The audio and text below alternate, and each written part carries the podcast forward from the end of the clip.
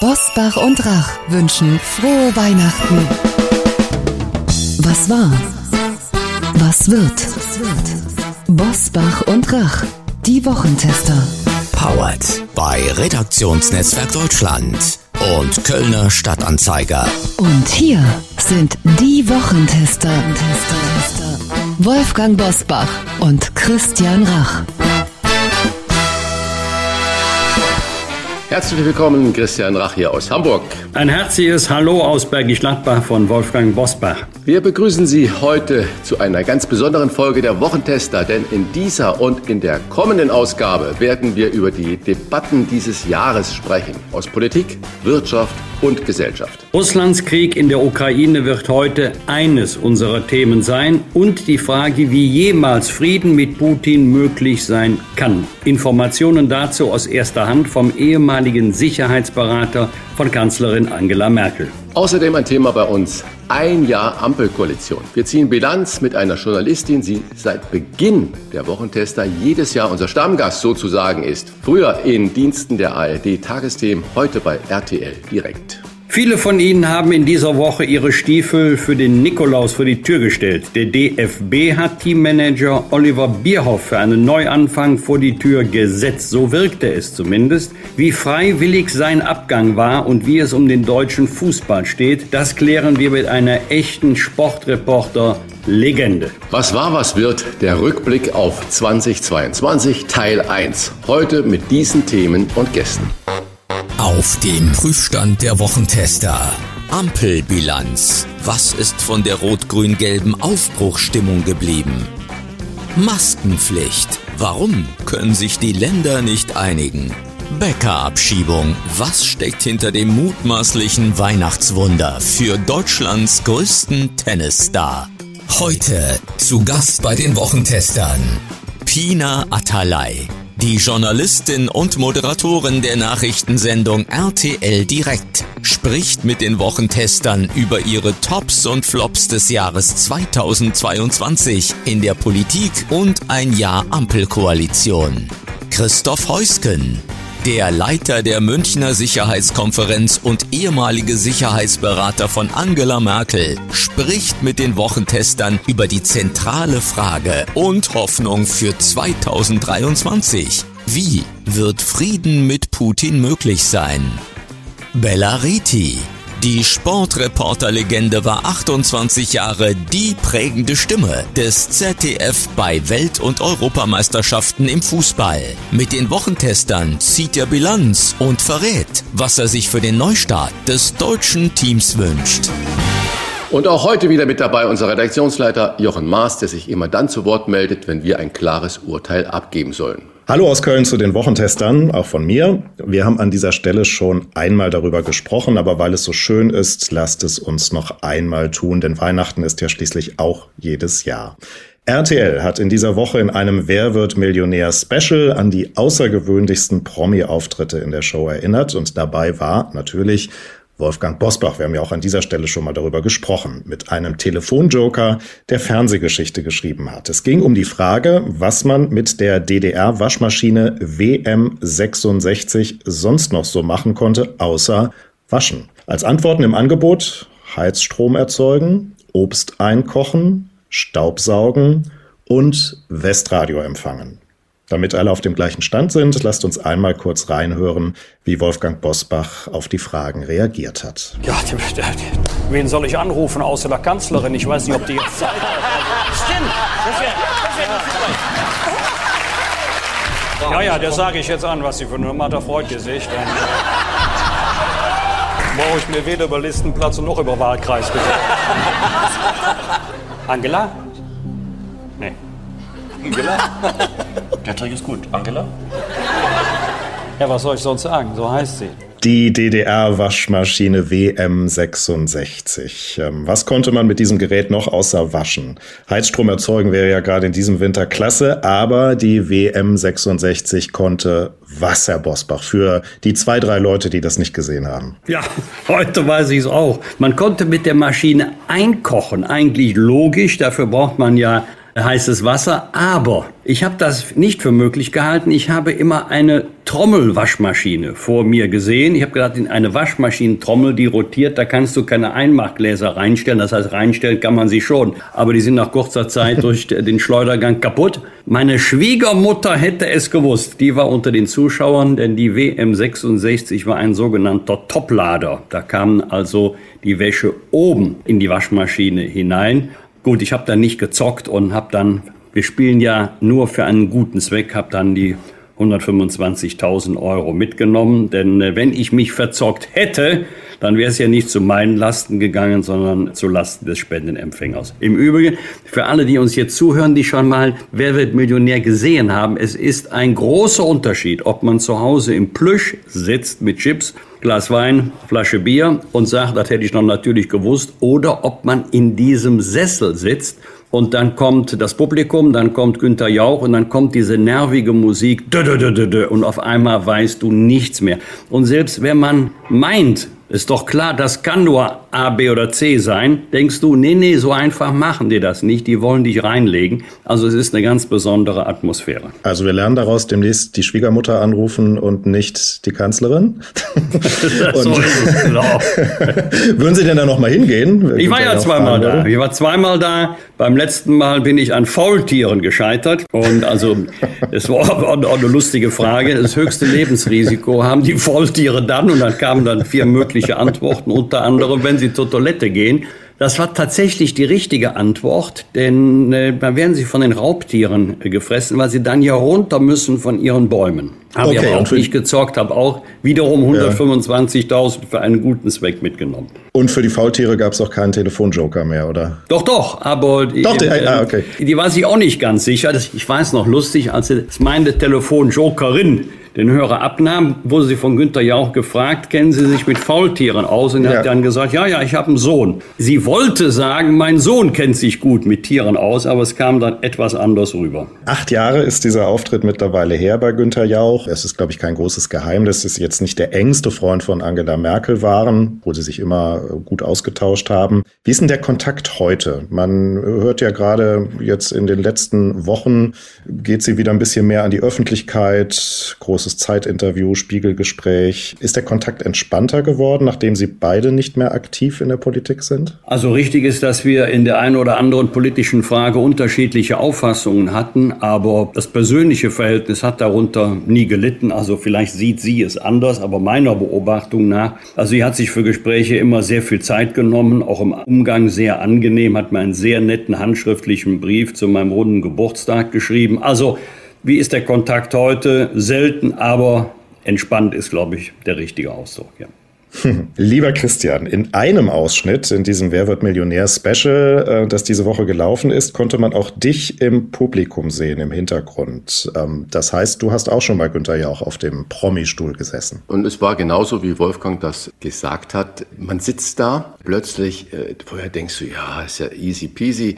Und dann weißt du gar nichts mehr. Ich bin genau an der 500.000 Euro Frage nicht gescheitert, sondern wo ich dann zurückgezogen habe, wie das Wolfgang auch gerade geschildert hat, wo ich sagte, nee, geht ja nicht um Geld, was dann mir zusteht, sondern für den guten Zweck. Und da sind 125.000 Euro schon eine ganze Stange Geld, so dass ich dann bei 500.000 Euro ausgestiegen bin. Das ist ja sehr ordentlich, muss man sagen. Wer waren denn deine Telefonjoker? Äh, ich dachte, Menschenskinder, wenn ich da hingehe, da brauche ich die schlauesten Leute irgendwie. So, und ich äh, hatte einen, das war Professor Dr. Dr. Dr. Reimer Lüst und ich meine das gar nicht jetzt veralbernd mit Sicherheit einer der gescheitesten Menschen, die wir in Deutschland da hatten. Er war Chef der ESA, also der Raumfahrtagentur in tausend Vereinen. Er war Chef vom, glaube ich, der Max-Planck-Gesellschaft, tausend äh, Ehrendoktorwürden und ich kannte ihn halt ganz gut und äh, den habe ich ihn gefragt und dann sagte, oh, ach, was, was meinen Sie denn, was ich da sagen könnte? Ich sage, Mensch, Sie geben mir einfach nur mentale Stärke, wenn ich weiß, dass Sie ein Joker sind.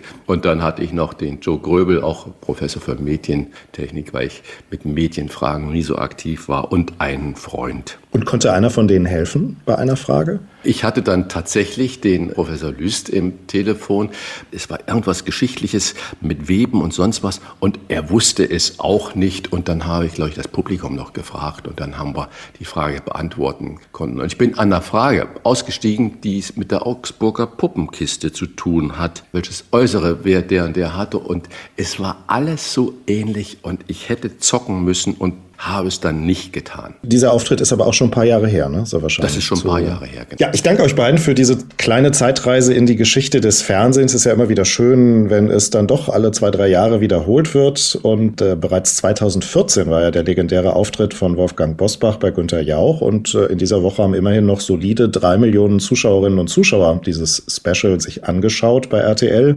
Das ist eine ganz ordentliche Einschaltquote. Also scheint dann doch noch sehr viele zu interessieren. Wir schauen heute nicht nur auf das Fernsehen zurück und auf Wer wird Millionär, sondern auf das ganze Jahr 2022 mit den Themen dieses Jahres. Aber wir gucken natürlich auch ganz aktuell auf diese Woche. Hier sind die Top-Themen. Wie war die Woche? Wolfgang Bosbach und Christian Rach sind die Wochentester. Seit einem Jahr haben wir eine Regierung aus SPD, Grünen und FDP, die sogenannte Ampel, regiert in Berlin und die Bild am Sonntag hat nun eine Umfrage veröffentlicht, nach der zwei Drittel der Wähler unzufrieden mit dieser sogenannten Ampelkoalition sind. Rot-Gelb-Grün hätte im aktuellen Sonntagstrend keine Mehrheit mehr. Wolfgang, fällt deine Bilanz auch so negativ aus wie die von CDU-Chef Friedrich Merz? Der hat nämlich der Ampel wie die Umfrage der Bild am Sonntag ebenfalls ein negatives Zeugnis geschrieben. Ich zitiere, wir werden nach wie vor unter Wert regiert. Die Koalition streitet zu viel. Ja, die beiden Sätze kann ich unterstreichen aus äh, voller Überzeugung und nicht mit Parteibrille und damit kein falscher Zungenschlag hier hereinkommt. Wenn die Union eine Koalition anführen würde, hätten wir die gleichen Probleme. Wir würden vielleicht die eine oder andere Frage anders beantworten oder Entscheidungen anders treffen, aber diese epochalen Krisen, die wir haben, das hängt im Wesentlichen aber nicht nur mit dem Krieg Russlands gegen die Ukraine zusammen. Diese krisenhaften Entwicklungen hätten wir auch in einer anderen Konstellation. Aber es fällt in der Tat auf, dass die Koalition viel streitet, vor allen Dingen öffentlich. Das wundert mich, denn dass es zwischen Parteien, die ja nicht nur in einer Koalition verbunden sind, sondern auch politische Konkurrenten sind und bleiben, vor allen Dingen in Wahlkampfzeiten und irgendwo wird ja immer in Deutschland gewählt. Da liegt es in der Natur der Sache, dass man sich auch gegeneinander profiliert. Aber dass das so öffentlich ausgetragen wird, vor ein paar Tagen ja noch beim Thema Staatsbürgerschaftsrecht, abweichende Position der FDP. Das wundert mich schon. Und es sind natürlich nach wie vor viele Fragen offen. Da will ich nur ein Themengebiet nehmen. Das, das kommt immer wieder. Das ist das Thema Energiepolitik, Energieversorgung, Kosten. Da spielt Strom eine Rolle, aber nicht die alleinige. Da geht es auch noch um andere Themen, da geht es äh, um Gas, da, da geht es um diejenigen, die jetzt eine Ölheizung, eine Pelletheizung haben, unter welchen Voraussetzungen können die auch Hilfen bekommen. Also da müsste die Regierung in der Tat mehr liefern, mehr leisten. Christian, deine Einschätzung, wie hoch ist der Anteil von Bundeskanzler Olaf Scholz an der schlechten Ampelbilanz? Ist er zu blass? Erstens, deine Analyse stimme ich in den meisten Punkten zu. Aber deine Frage, ist er zu blass, ist natürlich schon die Wertung da drin. Zuerst einmal glaube ich auch, wie du es wirklich gesagt hast, wir haben eine Dichte an Krisen, die es so noch nicht gab. Wir hatten 2008, 2009 Finanzkrise mit äh, weltweiten Auswirkungen. Und es gab immer Krisen, aber so geballt wie im Moment, das ist schon, glaube ich, eine außerordentliche Zeit. Ich bin froh, dass wir nicht einen Boris Johnson an der Spitze unserer Regierung stehen haben, weil auch das wäre eine Möglichkeit, dass da nicht einer ist, der sich permanent profilieren will, der heute so und morgen so sagt und der auch, wie wir ja heute alle wissen, die Unwahrheit gesagt hat, Boris Johnson. Also da ist mir ein Olaf Scholz wesentlich lieber. Äh, du hast recht, vermutlich könnte Olaf Scholz ab und zu mal etwas vorbrechen und nicht nur dann mit dem Kanzler Machtwort, wie er das in der Frage der Laufzeitsverlängerung der Atomkraftwerke getan hat. Das ist, glaube ich, nicht das, was wir dann äh, allgemein wollen, aber ab und zu ein bisschen deutlicher und ein bisschen klarer nach vorne geführt, würde ihm und uns im Land äh, gut tun. Aber ich sehe die Bilanz der Ampel nicht so schlecht, wie sie gerade im Moment wieder in allen Nachrichtensendungen beschrieben wird, sondern ich bin froh, dass besonnen regiert wird. Ich habe ein bisschen Angst davor, dass dieses Rufen nach dem Staat und nach Staatshilfen, das in diesem letzten, jetzt zu Ende gehenden Jahr von allen Ebenen der Bevölkerung, der Journalisten und von allen Berufsgruppen immer lauter wurde. Und zwar jetzt das zweite Mal nach der Corona-Krise, die, die jetzige Krise, die wir haben, die ist ja noch viel existenzbedrohender, dass dieses Rufen nach dem Staat sich verselbstständigt und dass wir als Gesellschaft darauf hin steuern, dass wir alles an den Staat delegieren und wir Deutschen neigen dazu und vergessen, dass unser Wohlstand, unser heutiges Sein eigentlich auf der Initiative von tollen Menschen, von tollen Unternehmern, Unternehmerinnen und von den ganz vielen arbeitenden Bevölkerungsschichten geschaffen wurde und dass wir das nicht geschaffen haben, weil der Staat immer alles gerichtet hat. Also das ist die, meines Erachtens dieses Negative, was äh, da im Moment äh, sehr so aus dem Heilministerium kommt, dass alles Mögliche immer glatt gebügelt wird vom Staat für die Bevölkerung und ein bisschen mehr Ecken und Kanten und Anstrengungen, die wir alle da unserem Gemeinwohl schulden schulden, das äh, sollte doch möglich bleiben müssen. Zu einem echten Maskenchaos führt mal wieder der Föderalismus in Deutschland. Warum brechen Bayern und Sachsen-Anhalt als erste Bundesländer vor, schaffen die Maskenpflicht im Nahverkehr ab. In den anderen 14 Bundesländern gilt die Pflicht weiter. Wolfgang, in Fernzügen gilt die Pflicht der Maske tragen ebenfalls, weil der Bund dafür zuständig ist. Aber in Bussen und S-Bahnen und Regionalzügen wird es verwirrend. Man fährt von der einen Stadt oder Dorf zum anderen. Warum können sich die Länder bei einer so wichtigen Frage, wir haben gerade über das Image der Ampelkoalition gesprochen. Vielleicht verwechseln viele Befragte dann, die in diesen Umfragen das alles so negativ machen, auch diese Fragen nach der Regierung mit dieser Frage nach dem Föderalismus. Ich glaube, dass dieser Verdruss, den wir haben, auch genau über solche Maßnahmen wie jetzt Bayern und Sachsen-Anhalt gemacht haben, dass sie vorbrechen, dass das zum Politikverdruss führt. Ist denn diese Abschaffung der Maske. Warum können sich die Länder da nicht in diesen wichtigen Fragen einigen, Wolfgang? Im Grunde ist es beim Thema Maskenpflicht, also Corona-Bekämpfungsstrategien, so wie bei anderen Fragen zum Thema Föderalismus auch. Warum kann man sich nicht einigen? Alle Länder sind sich einig. Übrigens, Herr Christian, egal wie sie regiert werden, alle sagen wir, wir haben doch nichts gegen Einigkeit. Und ich habe ein probates Mittel, wie wir Einigkeit herbeiführen können. Alle anderen 15 Länder müssen sich nur so verhalten wie mein Land, wie ich das für richtig halte, und schon haben wir in Deutschland Einigkeit. So ist es leider oft. Und äh, man muss auch mal an diejenigen denken, die zum Beispiel im Umland leben, also Schleswig-Holstein und Hamburg. Manchmal weißt du ja gar nicht, wo, befindest du dich noch auf der Strecke? Bist du noch in Schleswig-Holstein? Immer mal Pinderberg ist ja nicht weit von Hamburg entfernt. Oder bin ich schon in Hamburg? Muss ich mir jetzt schnell noch die Maske aufsetzen? Es wäre richtig und es wäre wichtig, wenn man hier zu einer Einigkeit käme, denn Einigkeit erhöht auch die Akzeptanz.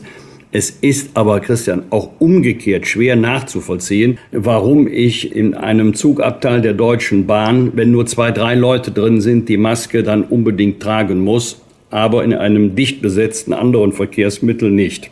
Wie hältst du es denn mit der Abschaffung der Maske im Nahverkehr? Hältst du das für leichtsinnig oder hältst du das für notwendig oder jedenfalls für verantwortbar? Die Prognosen im Sommer diesen Jahres waren ja von vielen Gesundheitsexperten, dass wir im Herbst, Winter eine enorme Erkältungswelle, sprich Grippewelle, sprich äh, Atemwegserkrankungen haben werden, weil wir zwei Jahre durch die Maske gut, gut geschützt waren. Und genau diese Prognose tritt ja in der Tat ein.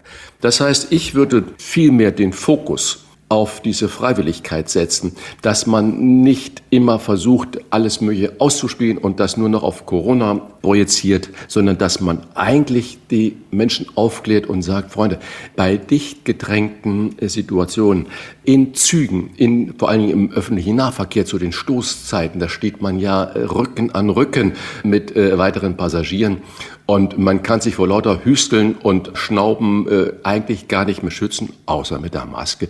Dass das nicht staatlich verordnet ist, bin ich völlig überzeugt davon, dass das richtig ist. Aber man sollte doch mal eine tolle Werbekampagne dafür machen, die Leute mehr, mehr aufklären, dass es nicht nur vor Corona geschützt hat oder auch weiterhin schützt, sondern dass bei dichten Menschenmengen eine Maske zu tragen eigentlich der Schutz ist. Die Kinderkrankenstationen, die Notaufnahmen für in den Kindergärten sind absolut überlastet. Eltern müssen teilweise 80, 90, 100 Kilometer weit fahren, um ihr Kind, um ihr krankes Kind in einem Krankenhaus unterzubringen. Nur by the way, viele Krankenhausbetreiber sagen, dass die Eltern auch in die Notaufnahmen der Kinderkrankenhäuser kommen, wenn das Kind eine normale Grippe oder Schnupfen hat. Also auch da sollte man mal appellieren an die Eltern, wieder ein bisschen gesunden Menschenverstand walten zu lassen und lieber mit solchen Symptomen zu der Kinderarztpraxis zu gehen und nicht die Notaufnahmen zu verstopfen. Aber zurück zu deiner Frage. Maske im Nahverkehr. Ich werde sie, auch wenn sie abgeschafft ist, in den äh, Rush-Hour-Zeiten mit Sicherheit auflassen. Wenn ich aber alleine in einem S-Bahn-Abteil und ich fahre in Hamburg fast nur S-Bahn, wenn ich in die Stadt möchte und es sind kaum Leute da, dann werde ich sie abziehen. Aber äh, wenn ich abends um fünf oder um sieben fahre oder morgens um acht oder um neun fahre, dann lasse ich persönlich die Maske auf. Wolfgang, ein anderes Thema. Mir sind diese Woche mehrere Meldungen erstens aus England, aus Großbritannien aufgefallen und dann auch in deutschen Medien. Die Hinweise auf eine vorzeitige Freilassung unseres ehemaligen Tennislieblings Boris Becker aus britischer Haft verdichten sich ja richtig. Nach britischen Medienberichten könnte der dreifache Wimbledon-Sieger bereits in der kommenden Woche nach Deutschland abgeschoben werden. Becker war ja erst im April diesen Jahres zu zweieinhalb Jahren Haft verurteilt worden. Wenn man das so von außen betrachtet, denkt Menschenskinder, da ist ja vielleicht doch ein Promi-Status dabei. Oder kannst du uns mal als Jurist erklären, wieso Becker dann von April bis vielleicht jetzt äh, Mitte Dezember oder kurz vor Weihnachten nur in Haft war und dann eigentlich in Freiheit das Weihnachtsfest und das neue Jahr verbringen kann. Ist es ein Promi-Bonus oder gibt es andere Gründe dafür? Ja, das ist eine gute Frage. Ich muss zugeben, dass ich mich im englischen Strafvollzugsrecht nicht auskenne aber äh, ziemlich gut im Deutschen. Und da ist ja Strafverbüßung nach zwei Drittel der abgesessenen Haftstrafe sogar gesetzlich geregelt unter ganz bestimmten Voraussetzungen. Aber also nicht immer. Aber wenn die gesetzlichen Voraussetzungen vorliegen, vereinfachen wir das mal. Drei Jahre Freiheitsstrafe, dann würde man also nach zwei Jahren prüfen, ob der Rest der Strafe zur Bewährung ausgesetzt werden kann. Dann natürlich mit bestimmten Bewährungsauflagen. Aber in dem Fall Boris Becker wären zwei Drittel nicht erreicht. Promi-Bonus, Promi-Malus bin ich mir nicht sicher, denn ich glaube, dass äh, jedes Gericht weiß, dass die Öffentlichkeit besonders hinschaut, wenn Prominente vor Gericht stehen und dass man erst gar nicht den Eindruck erwecken will, dass es dort einen Bonus gäbe. Denn die Strafe selber, zweieinhalb Jahre, die ist ja nicht ohne. Also da muss schon Tat mit einem erheblichen Unrechtsgehalt vorliegen, bevor ich zu zweieinhalb Jahre Freiheitsstrafe verurteilt werde. Das andere wäre dann ein sogenannter Gnadenakt. Das kommt gar nicht so selten vor, dass man dann vor Weihnachten noch wegen der Weihnachtsfeiertage und des Jahreswechsels aus der Haft entlassen werden kann. Allerdings, also für Weihnachten gibt es keine besondere gesetzliche Regelung, aber möglich wäre es schon. Grundsätzlich gilt, die Strafe muss abgesetzt werden, aber nach äh, zwei Drittel kann der Rest zur Bewährung ausgesetzt werden. Im Fall Boris Becker wäre es, wenn man das deutsche Recht zugrunde legt, allerdings ähm, eine wirkliche Vergünstigung. Das kann man da nicht anders bezeichnen. Ja. Ich habe in einem der Artikel äh, aus London gelesen, dass es das britische Recht eigentlich zulässt bei Ausländern. Vermutlich ist es innerhalb Großbritanniens, genauso wie du es beschrieben hast, aber dass die nach bestimmten Anzahl an Monaten dann im Gefängnis abgeschoben werden. Und was dann das Heimatland mit diesen Gefangenen macht, ist die Sache des Heimatlandes. Was aber äh, dann bestehen bleibt, ist, dass zum Beispiel in dem Moment Boris Becker nicht vor Ablauf der Verbüßung der gesamten Strafe wieder nach Großbritannien einreisen darf. Das heißt also, er wird de facto dort rausgeschmissen und äh, nach mir die Sintflut schaut ihr in Deutschland zu, was er dann mit dem oder derjenigen oder wem auch immer macht. Aber hier hast du, bis deine Strafe in Großbritannien völlig verbüßt ist, keinerlei Einreiserecht mehr. Und Boris Becker, wie wir alle wissen, lebt ja eigentlich in London. Ja, guter Hinweis, zumal ja Boris Becker sich nicht auf die EU-weit garantierte Freizügigkeit berufen könnte, weil Großbritannien nicht mehr Mitglied der Europäischen Union ist. Abschiebung wirkt ja immer so ein bisschen, als wolle man jemanden loswerden. Kann man sich einen Grund dafür vorstellen, warum Großbritannien ihn abschieben will? Aus den juristischen Gründen, wie ich sie gerade gesagt habe, das ist, äh, jedenfalls habe ich so in der Zeitung gelesen, das ist eine Möglichkeit. Ein Gefangener kostet ja auch den Staat Geld. Und wenn es eine juristische Möglichkeit gibt, das wohl einzusparen, dann lässt man das. Er darf aber diese zweieinhalb Jahre bis wirklich zum letzten Tag nicht wieder nach Großbritannien zurück. Ich kann mir sogar vorstellen, dass ein Promi in Haft die Vollzugsbehörde selber ziemlich nerven kann. Äh, das wäre die Vermutung. Unter, mhm. unter den Inhaftierten selber wird ein Prominenter anders behandelt als wir, bekommt er irgendwelche Vergünstigungen, dann wird es ein hohes Interesse an den Medien geben. Genau, wird also darüber berichtet, ein hohes was er Interesse da tut. der Medien mhm. geben. Also so ein Promi kann einen schon beschäftigen. Das gilt allerdings nicht nur für Großbritannien, das, das gilt auch für den heimatlichen Strafvollzug. Bin mir nicht sicher, ob die sich freuen, wenn ein Promi kommt. Genau, wir sind mal gespannt, wie es kommende Woche ausgeht. Wir halten fest, ein Promi kann einen beschäftigen und eventuell sitzt Boris Becker mit oder ohne Tennisschläger unterm Weihnachtsbaum in Deutschland. Ein Jahr Ampel wird unser Thema sein. Das war es ja gerade schon, aber gleich nochmal mit den persönlichen Tops und Flops im Jahr 2022 von Pina Atalay. Die RTL-Direktmoderatorin wird zu Gast sein, gleich nach der Werbung. Wir bedanken uns bei unserem Werbepartner Blinkist für die freundliche Unterstützung. Wolfgang, wir haben immer wieder interessante Autoren bei uns zu Gast, wie erst kürzlich zum Beispiel Motiv Latif oder Hendrik Strick aber zum Beispiel auch Sarah Wagenknecht mit ihrem Bestseller Die Selbstgerechten. Nach dem Interview werden sich viele unserer Hörerinnen und Hörer fragen, soll ich nun das ganze Buch lesen oder geht das auch schneller? Für schneller haben wir etwas, denn Blinkist bringt die Kernaussagen von Büchern in nur 15 Minuten auf dein Smartphone.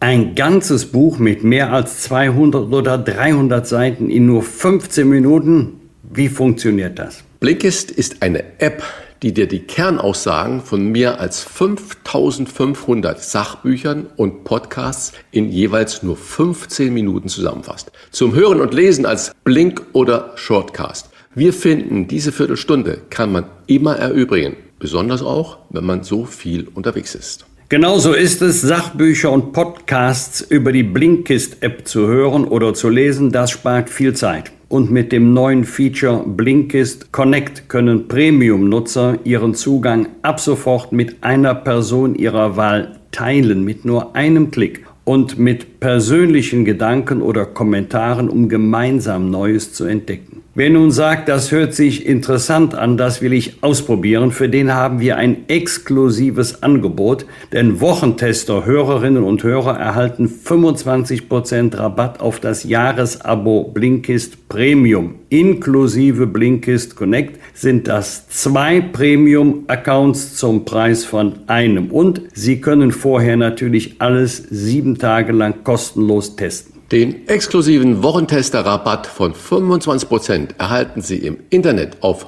blinkist.de slash Wochentester. Blinkist wird geschrieben B-L-I-N-K-I-S-T.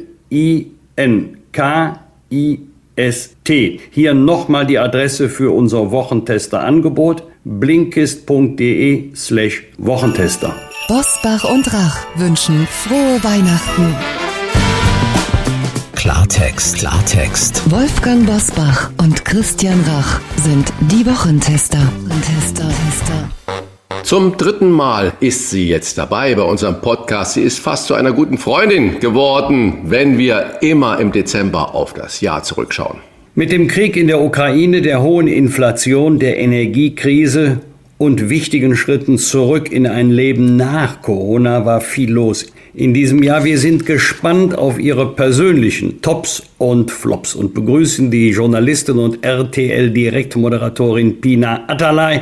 Herzlich willkommen bei den Wochentestern. Vielen Dank für die Einladung. Hallo. Frau Atalay, Sie haben kürzlich Michelle Obama zum Interview getroffen, die ehemalige First Lady der USA. Und dann äh, komme ich da auf so eine Frage, weil Sie, wir haben ja oft Gespräche hier mit unseren tollen Gästen und viele Situationen, die danach oder davor stattfinden, vor den Interviews, vor den Gesprächen, sind eigentlich total spannend. Sie sind off-Records und äh, das ist toll, dass man da Vertrauen hat und auch über das eine oder andere noch so plaudert.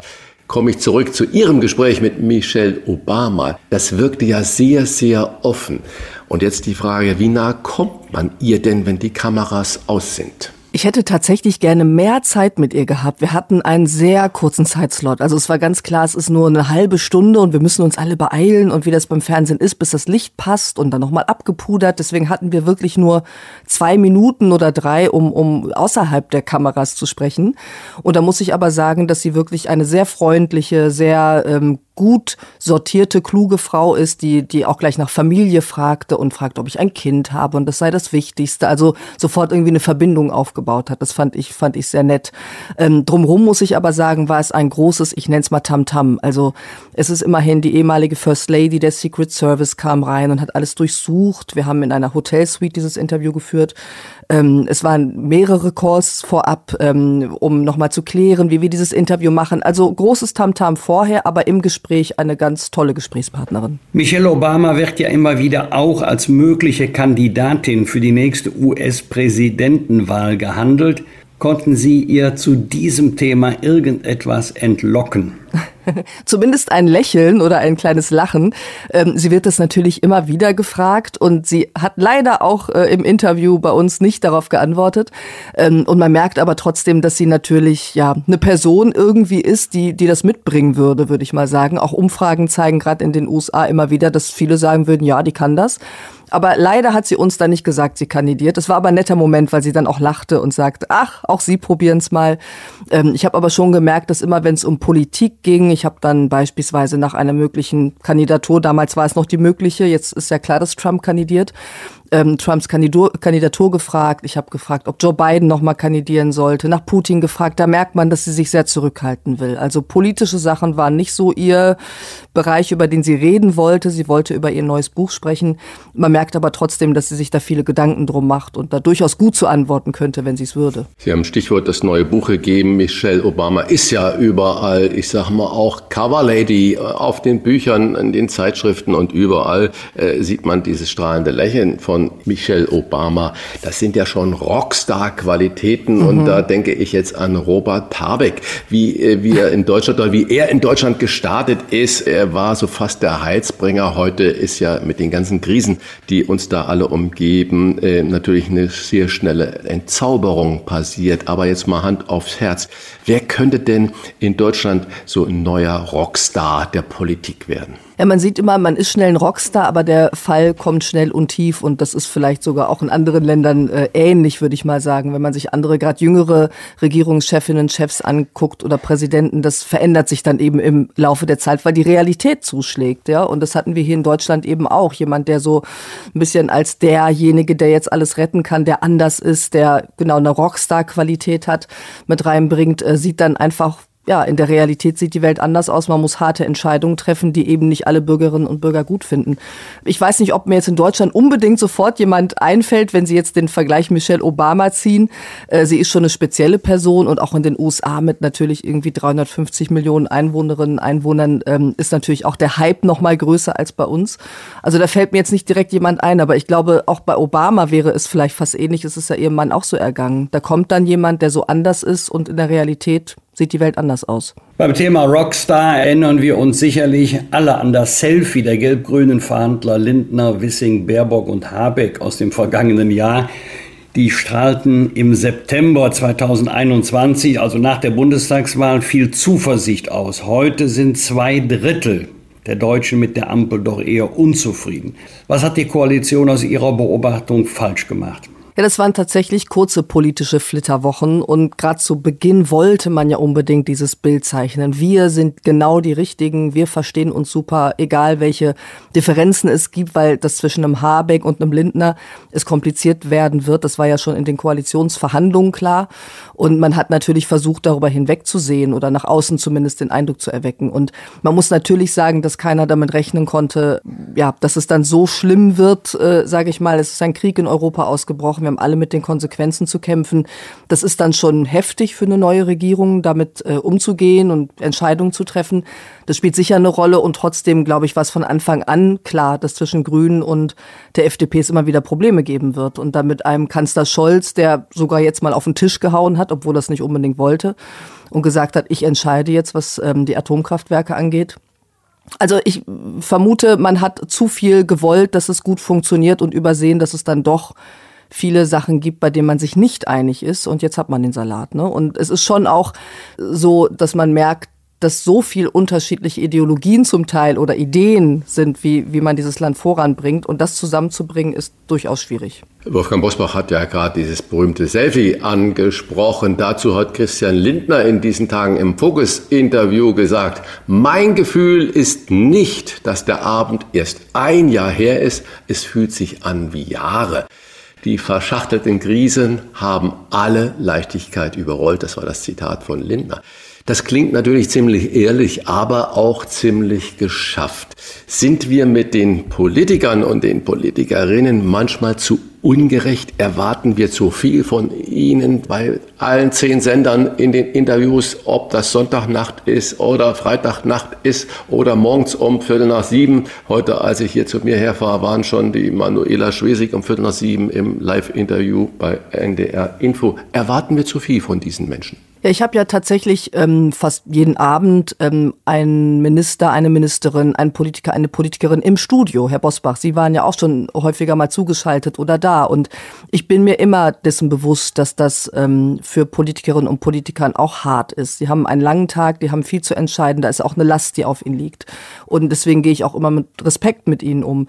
Trotzdem ähm, gehört eben dazu, ja, das, das gehört zum Geschäft, würde ich mal sagen. Also ich glaube, jeder, der sich gerade dann in die ähm, ja, großen Spitzenpositionen begibt, in so wichtige Positionen, weiß, was ihm da grollt. Und natürlich konnte man jetzt nicht ahnen, dass es so heftig wird, dass ähm, ja auf einmal man einen Krieg mit einem Krieg zu handeln hat. Ähm, und da müssen wir natürlich als Journalistinnen und Journalisten immer wieder dran denken. Das heißt aber nicht, dass ich in den Interviews schonender sein muss, weil da sind zwei Menschen auf Augenhöhe und ich will ja nur im Sinne der Zuschauerinnen und Zuschauern was erfragen, wissen, gerade wenn es um Sachen geht wie Entlastungspakete, das, was jeden Einzelnen betrifft. Da muss ich hart bleiben und trotzdem bin ich mir bewusst, dass das nicht ohne ist. Und gerade im Netz merken wir es natürlich bei Twitter zunehmend, aber auch ja, bei anderen, in anderen Kanälen, dass da sehr schnell Urteile gefällt werden. Da bin ich doch eher zurückhaltend und vorsichtig. Vaterlei, Sie kommentieren Politik, Sie beobachten Politik. Juckt es Sie manchmal in den Fingern, so die Rollen zu tauschen und selber politisch aktiv zu werden? Ich bin, glaube ich, zu gerne Journalistin und Journalisten, äh, Journalistin um, äh, und auf der anderen Seite. Also ich war jetzt gerade beim äh, G20-Gipfel auf Bali dabei, beim G7 in Elmar und habe noch mal ein bisschen näher mitbekommen, ähm, wie es da auch zugeht und finde dann doch die berichterstattende Position viel, viel interessanter und besser. Das ist natürlich die Rückzugsort für alle Journalisten und Journalistinnen natürlich, dass man sagt, ja, wir sind ja gar nicht die Handelnden, sondern nur die Kommentierenden. Die Handelnden sind natürlich immer herausgefordert, alles auch richtig zu machen. Ihr Heimatsender RTL ist natürlich auch eine Herausforderung, denn RTL war ja in diesem Jahr in permanenter Umstrukturierung mit wechselnden Chefs, neuen Strategien mhm. und sagen wir von außen betrachtet, auch großer Verunsicherung. Hätten Sie denn bei dieser Selbstbespiegelung und diesen Strukturdebatten bei RTL nicht auch weiterhin bei ARD bleiben können? Weil da ist ja genau das Gleiche los. Ja, also da muss man sagen, in den Krisen sind sie jetzt gerade vereint vielleicht, ja, aber es sind ja doch durchaus unterschiedliche Krisen. Bei RTL ähm, ist es natürlich im Moment auch die, ich sag mal, Lage drumrum. Ähm, ich bin jetzt keine äh, Programmgeschäftsführerin oder jemand, der mit Werbung zu tun hat, aber das ist ja auch ein Learning, was ich habe jetzt bei einem Privatsender. Natürlich kommt es auch darauf an und das ist einfach jetzt anders die Situation als im vergangenen Jahr. Was für mich aber wichtig ist, dass der Inhalt weiterhin wichtig ist und zählt und das ist so. Also RTL direkt läuft gut, RTL aktuell läuft ohnehin seit, seit Jahrzehnten gut. Und wir haben auch immer noch wirklich die Kapazitäten, Sondersendungen zu machen, ähm, andere Sendungen zu machen. Wie gesagt, ich war gerade beim G20. Also mein inhaltlicher Kern, der ist geblieben, der war bei der ARD da, der ist hier da. Was die Strukturen angeht, da ja, das ist quasi nicht mein Business zum Glück. Und trotzdem wünsche ich mir natürlich für alle Sender, weil ich einfach in einer Demokratie diese, ähm, ja, auch dieses beides gut finde, das Private, das Öffentlich-Rechtliche und wichtig finde, dass sich das irgendwie löst und äh, Strukturen besser zu organisieren sind, so dass wir Journalistinnen und Journalisten ordentlich arbeiten können. Also dem Augenzwinkern, Sie bereuen den Wechsel zu RTL überhaupt nicht. Also ich hatte auf jeden Fall ein gutes Jahr. Es ist viel passiert. Ich habe begonnen mit einer Sendung ähm, Olaf Scholz am Tisch mit vier Bürgerinnen und Bürgern. Ich weiß nicht, ob Sie sie gesehen haben, wo ein Kanzler dann doch durchaus auch mal anders war. Das war eine klasse Sendung. Für mich ist wichtig das, was ich den Zuschauerinnen und Zuschauern geben kann. Und das ist bei RTL dieses Jahr wirklich gut gelaufen. Also, obwohl jetzt verankert bei RTL, machen Sie sich Sorgen um den Bestand des öffentlich-rechtlichen Rundfunks oder sagen Sie, nein, er wird Bestand haben auf Dauer? Sie haben ja auch gerade auch angedeutet, Konkurrenz belebt das Geschäft, hier die öffentlich-rechtlichen und da die privaten, aber die öffentlich-rechtlichen müssen sich auch etwas umstellen oder mutig Reformen angehen. Also erstmal finde ich, wie gesagt, beide Systeme wichtig, dass es sie gibt. Ich finde den öffentlich-rechtlichen Rundfunk wichtig. Ich war lange Teil davon und ich nutze ihn ja auch noch und ähm, bin froh, dass es ihn gibt. Genauso wie ich froh bin, dass es private, starke private Sender gibt.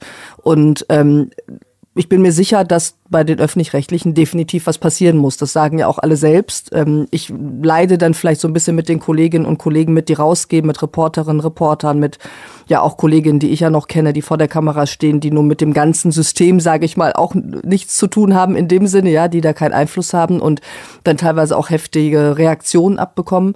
Ähm, und ja, da kann man jetzt nur hoffen, dass man es irgendwie hinbekommt, diese Strukturen besser aufzustellen, damit das Journalistische im Vordergrund steht, weil dafür sind diese Sender ja nun auch da. So, wir verlassen diesen Themenkomplex und äh, Wolfgang Bosbauer und ich, wir haben immer am Ende unserer Sendung gegenseitig fragen wir uns Menschenskinder. Ich sage, Mensch, Wolfgang Bosbach, was war denn für dich in der zurückliegenden Woche, wo du sagst, das war eine Daumen hoch Aktion oder eine Daumen runter Aktion? Und da wir uns ja nur mit Ihnen einmal im Jahr sprechen und immer zu diesem Jahresrückblick, Frau Adalay, was war denn Ihr Top dieses Jahres, des zurück, des zu Ende gehenden Jahres, wo sagen Sie, Menschenskinder, da geht mein Daumen ganz klar nach oben. Hm.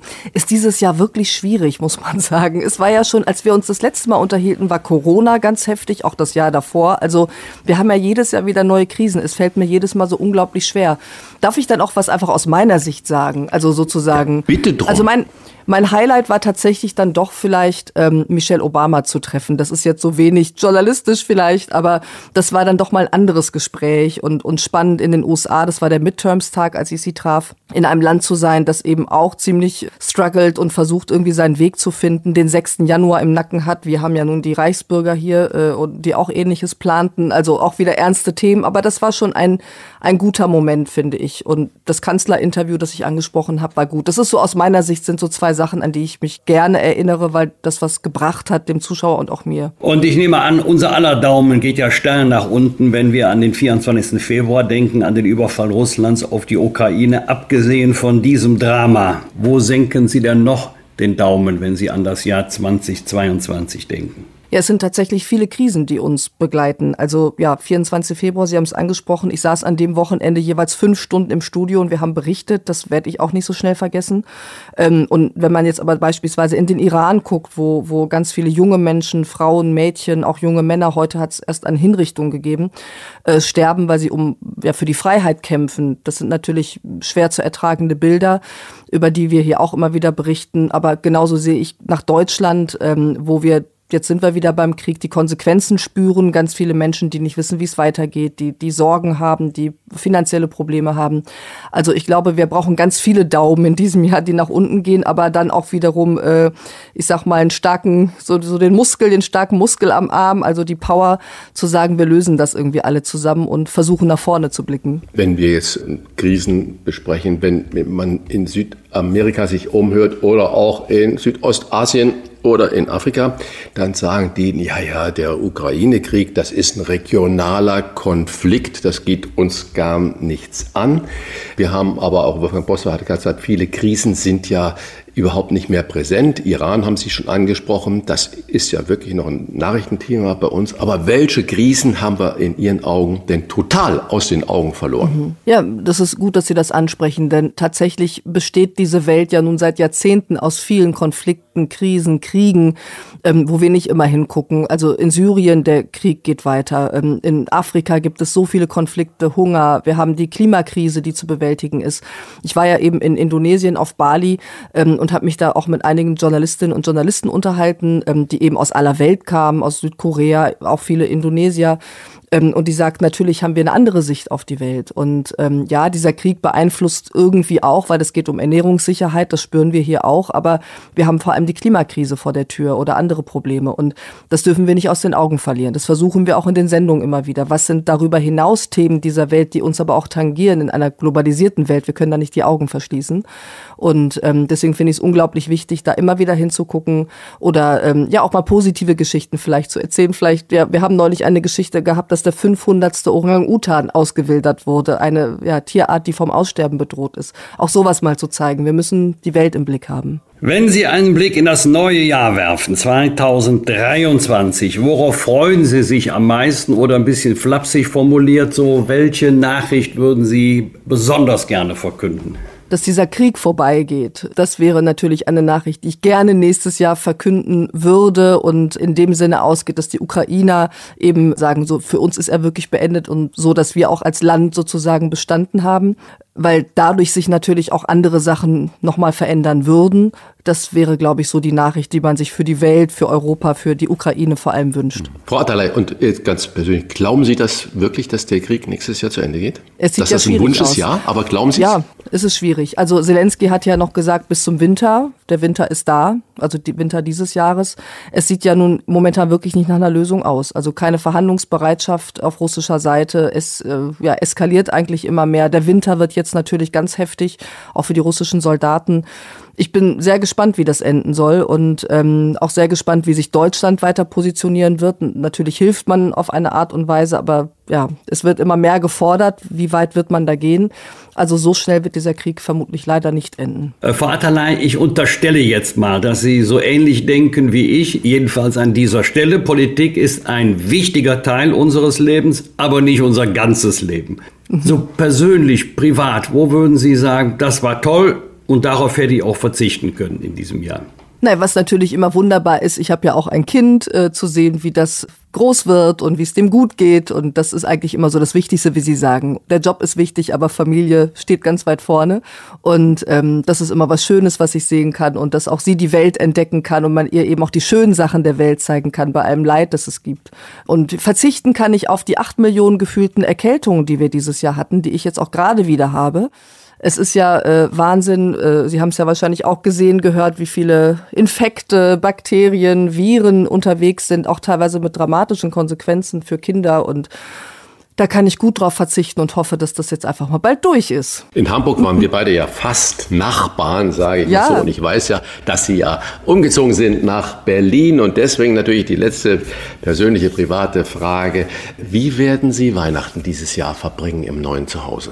Tatsächlich ganz gemütlich äh, mit meiner Familie zu Hause. Also wir haben gesagt, wir sind viel unterwegs, ich bin viel unterwegs, äh, Washington, Bali, gerade die letzten Wochen, dann waren wir noch in Istanbul und da bin ich froh, wenn wir einfach mal gemeinsam am Tisch setzen und ich versuche mich an einem Weihnachtsbraten.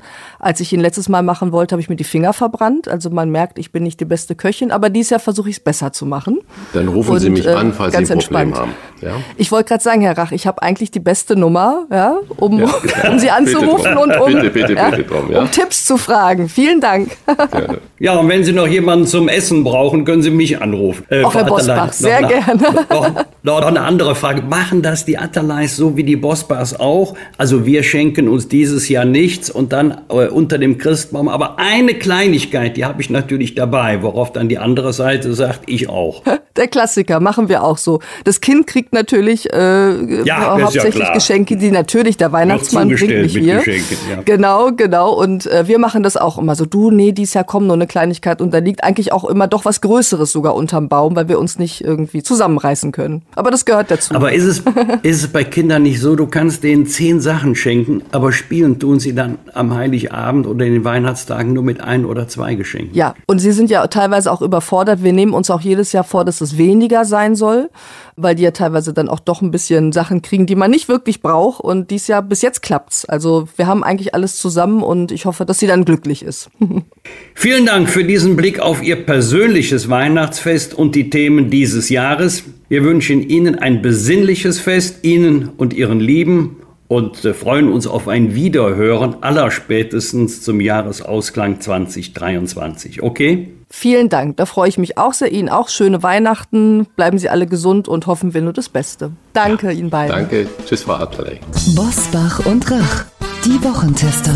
Deutschlands Politik-Personality-Podcast können Sie auf vielen Wegen hören. Im Internet unter diewochentester.de und überall, wo es Podcasts gibt. Über Smart Speaker wie Alexa. Sagen Sie dazu einfach Alexa, spiele die aktuelle Folge des Podcasts Bosbach und Rach, die Wochentester. Das funktioniert auch mit der Radio-App TuneIn und über Apple Podcasts, Spotify, Amazon Music, Podimo, Audio Now und viele andere Podcast-Apps. Im Auto können Sie uns darüber auch mit Apple CarPlay und Android Auto hören. Und selbstverständlich hören Sie die Wochentester auch über die Nachrichten-App des RND. Kostenlos erhältlich in jedem App Store. Bosbach und Rach, die Wochentester. Jeden Freitag ab 7 Uhr. 7 Uhr. Wir freuen uns auf Sie. Fragen wir doch, fragen wir doch. Wolfgang Bosbach und Christian Rach sind die Wochentester. Tester, Tester. Er war UNO-Botschafter in New York, Sicherheitsberater von Angela Merkel und leitet ab dem kommenden Jahr die Münchner Sicherheitskonferenz. Damit ist er unsere erste Wahl. Wenn es um die Frage des Jahres geht, ist Frieden mit Putin überhaupt noch möglich? Und wenn ja, wann? Herzlich willkommen bei den Wochentestern Christoph Heusgen. Guten Morgen. Herr Heusgen, die Bundesregierung ist auf Distanz zum französischen Präsidenten Macron gegangen. Der hatte angeregt, Russland bei Friedensverhandlungen Sicherheitsgarantien zu geben. Was ist falsch oder problematisch an diesem Vorschlag von Macron? Dieser Vorschlag ähm, suggeriert, dass wir in der Vergangenheit ähm, Russland ähm, äh, keine Sicherheitsgarantien gegeben haben, dass wir Russland sozusagen mit dem NATO-Bündnis auf die Pelle gerückt seien, dass wir ähm, ihn in eine äh, bedrohliche äh, Lage gebracht haben. Und das stimmt einfach nicht. Wir haben die NATO, und da muss man immer wieder dran erinnern, die NATO ist seit ähm, 2004 ähm, nicht mehr Richtung Osten erweitert worden und auch in den Staaten, denen die NATO-Erweiterung nach dem Fall des Eisernen Vorhangs stattgefunden hat, aus guten Gründen stattgefunden hat. Die NATO ist nie irgendwie so dort ähm, auch militärisch präsent gewesen, dass es nur im entferntesten eine Bedrohung für Putin hätte ähm, darstellen können. Nein, Putin ähm, ist auf einem imperialen Weg. Er möchte den Fall des Eisernen Vorhangs rückgängig machen. Er will Gebiete zurückerobern, die er glaubt, dass sie ins russische Reich gehören. In vielen Ländern wird das ja anders gesehen, als wir das hier in Europa äh, sehen. Und deswegen nochmal die Nachfrage, ist dieses offensichtliche Zugehen auf Putin nicht vielleicht die einzige Möglichkeit, über Frieden mit ihm zu reden? Wer auch immer Nein. dann die Gesprächspartner sind. Nein, das ist absolut der falsche Weg. Ähm, Putin schätzt das als ähm, eine, ähm, äh, eine Schwäche ein. Putin versucht die ganze Zeit zu sehen, wie kann er ein Keil treiben ähm, zwischen Europa und USA und innerhalb Europas. Und mich erstaunt das schon ein bisschen, dass der gerade der französische Präsident diesen Vorschlag macht, denn er müsste es eigentlich besser wissen. Wenn Sie sich anschauen, wie Russland gerade gegenüber Frankreich vorgeht, ähm, Präsident Macron hat vor vier Jahren einmal eine Initiative gestartet und versucht mit Putin einen, ähm, einen Neuanfang zu machen. Er hat ihn auf ein französisches Schloss eingeladen. Er ist oft hingereist. Und was hat Putin ähm, gemacht als Reaktion? Er hat seine Wagner-Truppe in den Sahel geschickt. Er hatte seine Wagner-Truppe ähm, trotz äh, händeringenden Bittens Macrons nach Mali geschickt, ein, ein Gebiet, was früher französische Kolonie war, wo Frankreich sehr präsident, äh, präsent war. Und ähm, Putin hat dafür gesorgt, dass ähm, äh, Frankreich seine Truppen aus Mali zurückziehen musste. Also ähm, gegenüber Putin hilft ähm, ein, ein, ein Weichsein überhaupt nicht. Die einzige Sprache, die er verspricht, ist Härte. Was resultiert daraus, wenn man nicht auf Putin zugeht? Wie könnte es dann Ihrer Überzeugung oder Erfahrung nach Frieden geben, also einen Frieden, der den Namen wirklich verdient, der mehr sein müsste als ein Waffenstillstand? Wir haben immer die Vorstellung, dass wir irgendwie, wenn man nur nett genug ist ähm, und wenn man sich lang genug hinsetzt und wenn man sagt, ja, wir gehen auf deine ähm, Sorgen ein, wir könnten mit Putin ähm, Frieden erzielen. Das ist nicht möglich. Wir haben das ja über Jahre hinweg und Sie haben das ja erwähnt. Ich war viele Jahr, Jahre lang ähm, Berater der Bundeskanzlerin. Wir haben das ja über viele Jahre versucht. Wir haben 2008 beim NATO-Gipfel hat die Bundeskanzlerin Bundeskanzlerin ein Veto dagegen eingelegt, dass ähm, Georgien und Ukraine Mitglied der NATO werden. Wir haben dann über viele Jahre hinweg ähm, erstmal das Minsker Abkommen verhandelt und dann alles getan, um das umzusetzen. Dieses Minsker Abkommen hatte ja ähm, den Weg für einen Kompromiss ähm, ähm, dann ja schon ähm, vor uns ausgebreitet. Es hätte die Möglichkeit gegeben, dass Donetsk und Lugansk eine gewisse Autonomie haben, sich wirtschaftlich auch hätten an Russland annähern können. Putin hat das ja alles nicht gewollt. Putin ist aggressiv, er möchte, ähm, er hat das ja auch selbst gesagt, er möchte die, alles das, was mal zur Sowjetunion gehört hat, möchte er wiedererobern. Und deswegen ist aus meiner Sicht keine Verhandlung, kein Frieden mit Putin möglich. Lassen Sie mir noch ein ganz konkretes Beispiel geben. Ähm, 1994 hat ähm, auf Drängen Russlands und auch unser Drängen hat die Ukraine die Atomwaffen auf seinem Gebiet abgegeben. In diesem sogenannten Budapester Memorandum hat Russland ausdrücklich bestätigt, dass es die territoriale Souveränität und Integrität der Ukraine garantiert.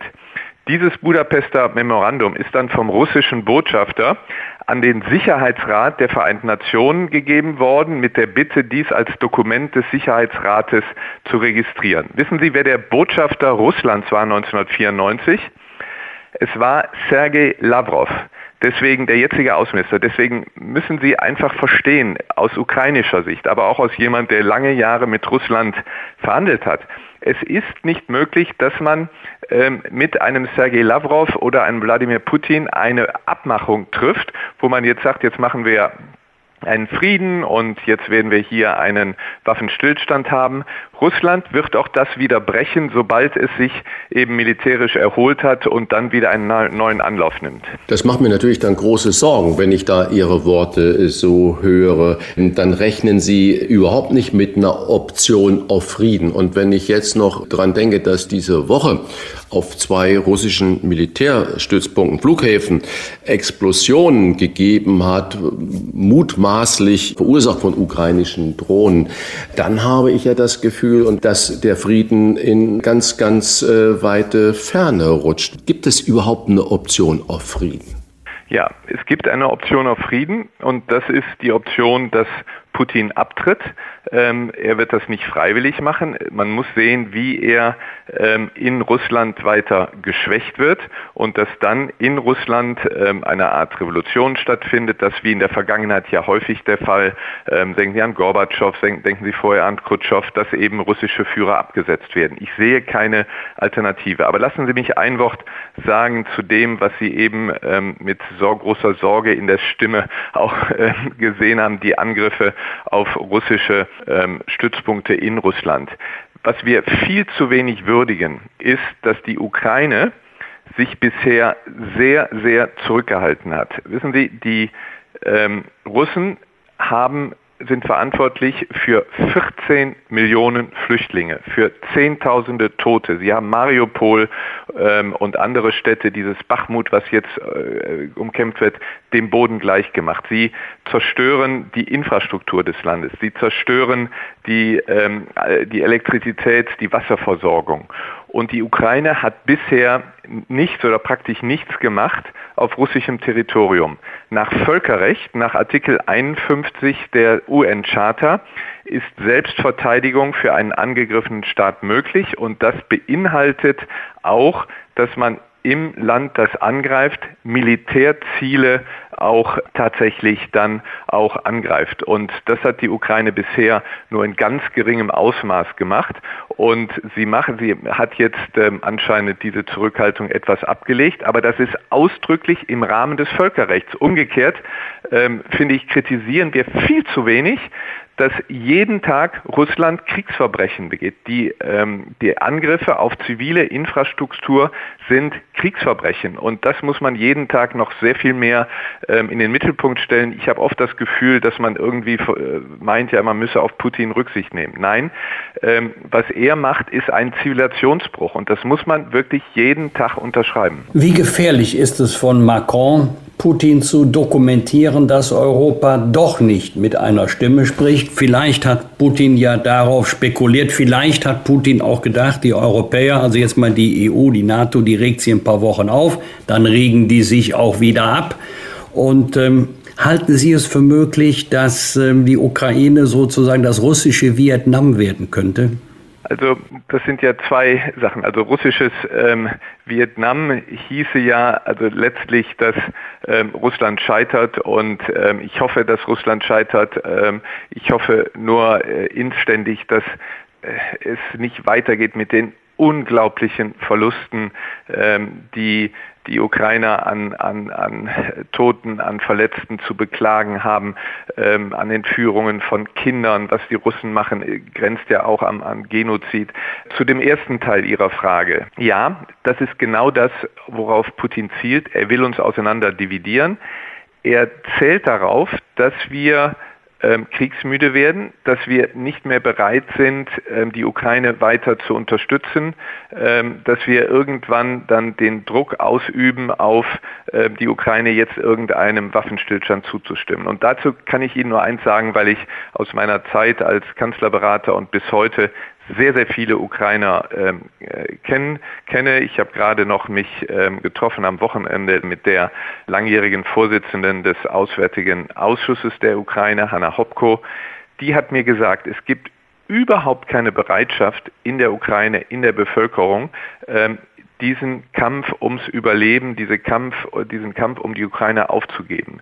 Sie sagen, sie werden weiterkämpfen, sie wollen ihr Land verteidigen, denn sie wissen genau, was mit ihnen passiert, wenn Russland diesen Krieg gewinnt, nämlich das heißt Völkermord, das heißt, dass die Ukraine zerstört wird, das heißt, dass viele Menschen äh, ermordet werden. Wir haben ja gesehen, was passiert an den Orten, was passiert ist an den Orten, an denen Russland war, die dann befreit worden sind. Das wollen die Ukrainer nicht und deswegen bitten sie ja inständig um unsere Unterstützung und Putin weiß das und er unterminiert, versucht zu unterminieren unsere Bereitschaft der Ukraine zu helfen. Mhm.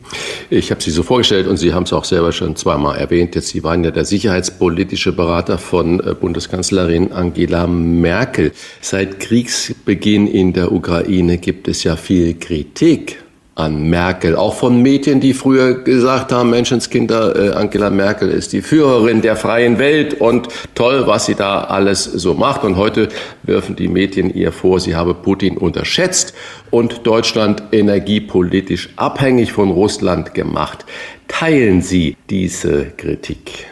Also äh, man muss da ein bisschen differenzieren. Erstmal, was ähm, die Haltung gegenüber Russland anbelangt, so hat ähm, die Kanzlerin nie einen Zweifel gelassen an ihrer Skepsis, auch was Russland ähm, anbelangt. Sie hat, ähm, sie, sie ist in der ähm, DDR groß geworden, die seinerzeit von Russland ähm, besetzt war.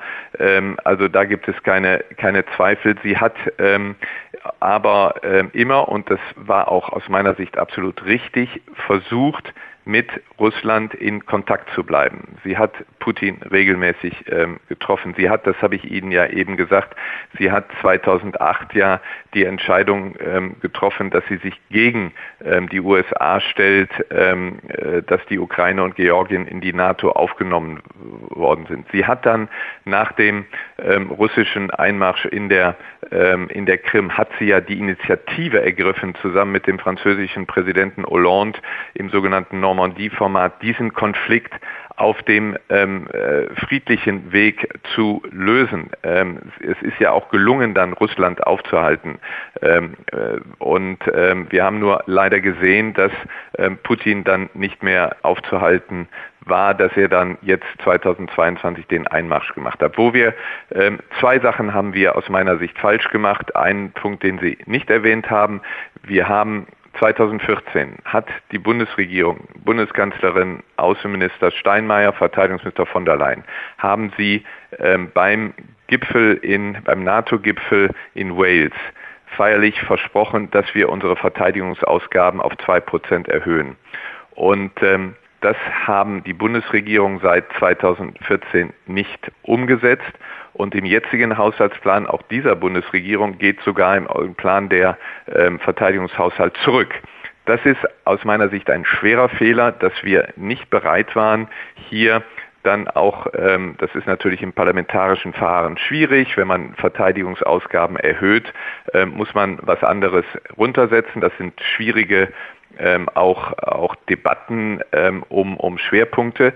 Ich glaube, dass wir da den Fehler gemacht haben, dass wir zu wenig in Deutschland auf die Gefahren, die drohen, hingewiesen haben und deswegen ja die Volksvertreter auch nicht die Bereitschaft hatten. Das, Parla das Parlament ähm, ist ja immer für den äh, Haushalt zuständig, dass auch aus dem Parlament zu wenig Druck kam.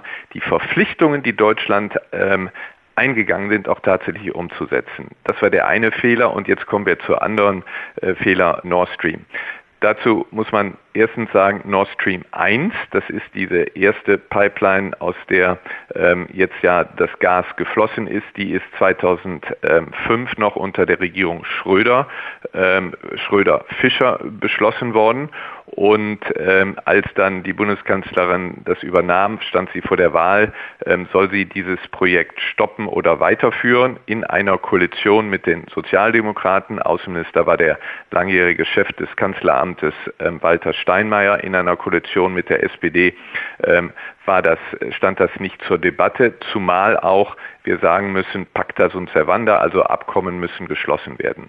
Nord Stream 2 daraus muss man erstmal im Ergebnis sagen, ist kein nie Gas dadurch geflossen, aber ich gebe Ihnen zu, das ist natürlich ein politisches Signal gewesen, was ich ähm, auch ähm, heute sagen muss, dass das ein, ein Fehler war. Und ich kann Ihnen auch sagen, dass natürlich bei dieser Entscheidung, die getroffen worden ähm, ist, auch außensicherheitspolitische Argumente vorgetragen wurden.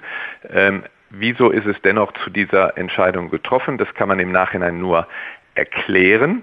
Man kann es erklären, dass 2015, ähm, als die ähm, Wirtschaft ähm, und die Initiative ist vom seinerzeitigen Wirtschaftsminister, dem SPD-Vorsitzenden Gabriel, ausgegangen, die Notwendigkeit gesehen wurde, dass wir mehr ähm, Energie nach Deutschland bringen. Ähm, gleichzeitig hatten wir kurz vorher entschieden, dass wir aus der Atomkraft früher ausscheiden. Das heißt, Nuklearenergie stand nicht zur Verfügung. Zweitens ähm, war es klar, wir wollen und äh, müssen unsere, Gas, unsere ähm, Kohlekraftwerke aus Umweltgründen schließen. Und ähm, da die grüne Energie noch nicht so weit war, wie sie sein sollte, ähm, das hängt mit dem Ausbau der Kapazitäten, das hängt aber auch mit der Bereitschaft der Bevölkerung zusammen in der Nähe von Wohnorten Windkraftwerke aufzustellen oder ähm, größere Flächen dann auch für Sonnenpanelen aufzustellen. Also das waren nicht, ähm, ähm, da waren wir nicht so weit, wie wir sein sollten. Und dann kam natürlich die Alternative ähm, billiges russisches Gas.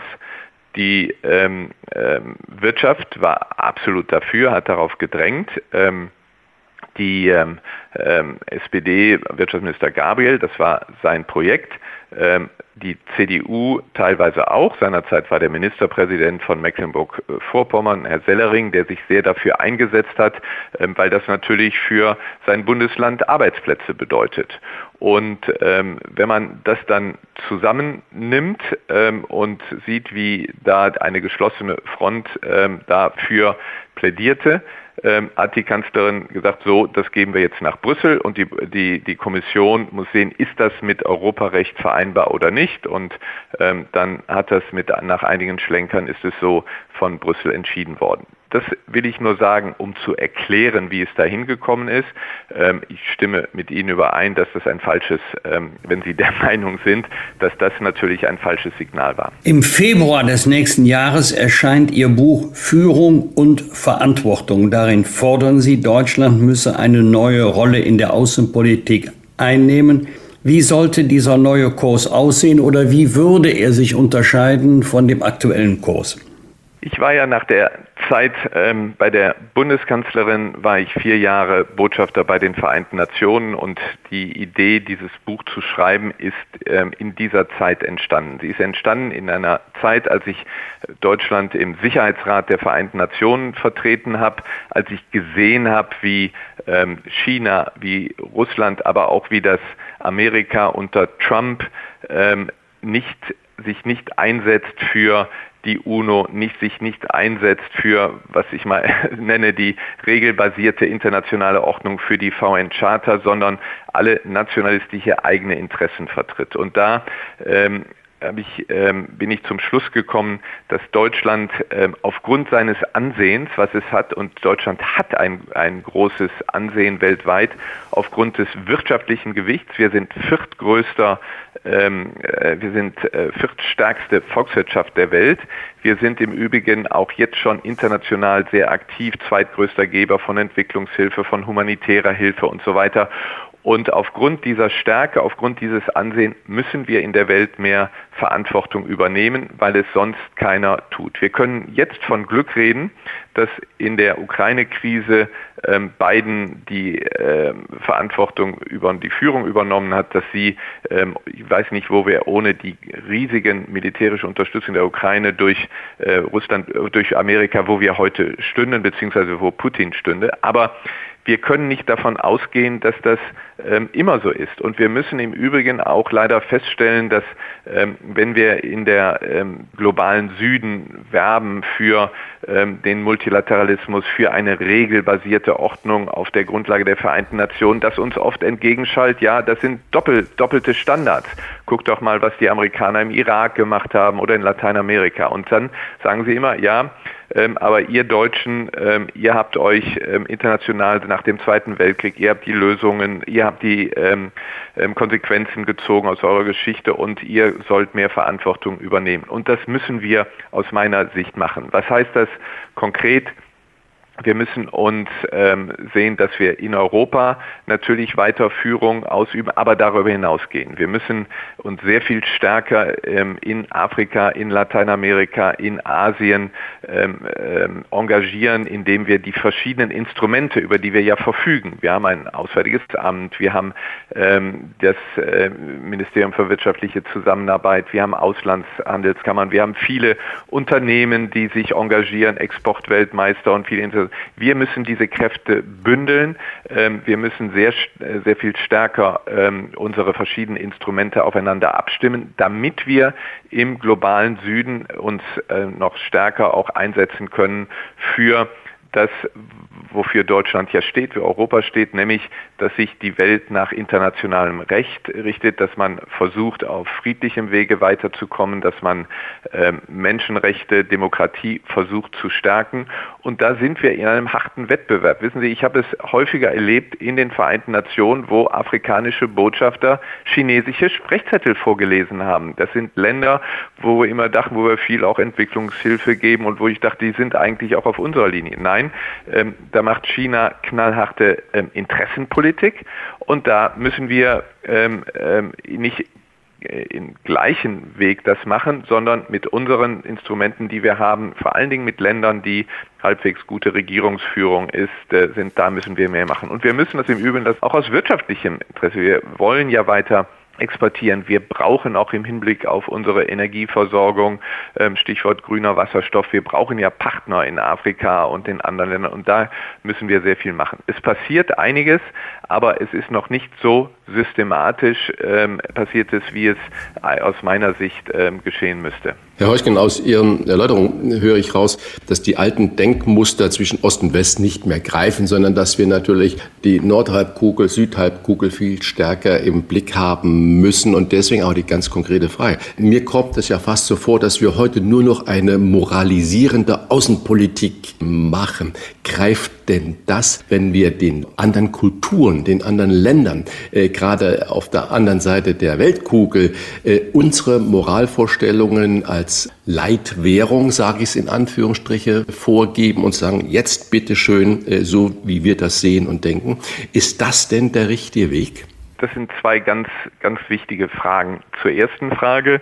Ich brauche in der Tat ähm, das Wort Westen oder diesen Ost-West praktisch gar nicht mehr. Denn wenn Sie das jetzt in Ihren, also wenn wir das hier in Deutschland machen, westliche Werte, Europa, wissen wir alle, um was es geht. Wenn Sie die gleiche Diskussion in einem afrikanischen Land oder einem lateinamerikanischen Land führen, dann wird ihnen sofort ähm, werden ihnen Doppelstandards vorgehalten. Wenn wir jetzt sagen, wir vertreten westliche Werte, indem wir jetzt hart gegen Russland vorgehen, indem wir die Ukraine mit Waffen unterstützen, ähm, dann sagen die Afrikaner, ja, aber sorry, wo wart ihr denn, als ähm, George Bush Jr. zum zweiten Mal ähm, den Irak überfallen hat? Da gab es überhaupt keinen ähm, Grund, ähm, völkerrechtlich war das nicht gerechtfertigt. Oder wart ihr, wo wart ihr, als Amerika nach Panama, nach Grenada, Nicaragua interveniert hat.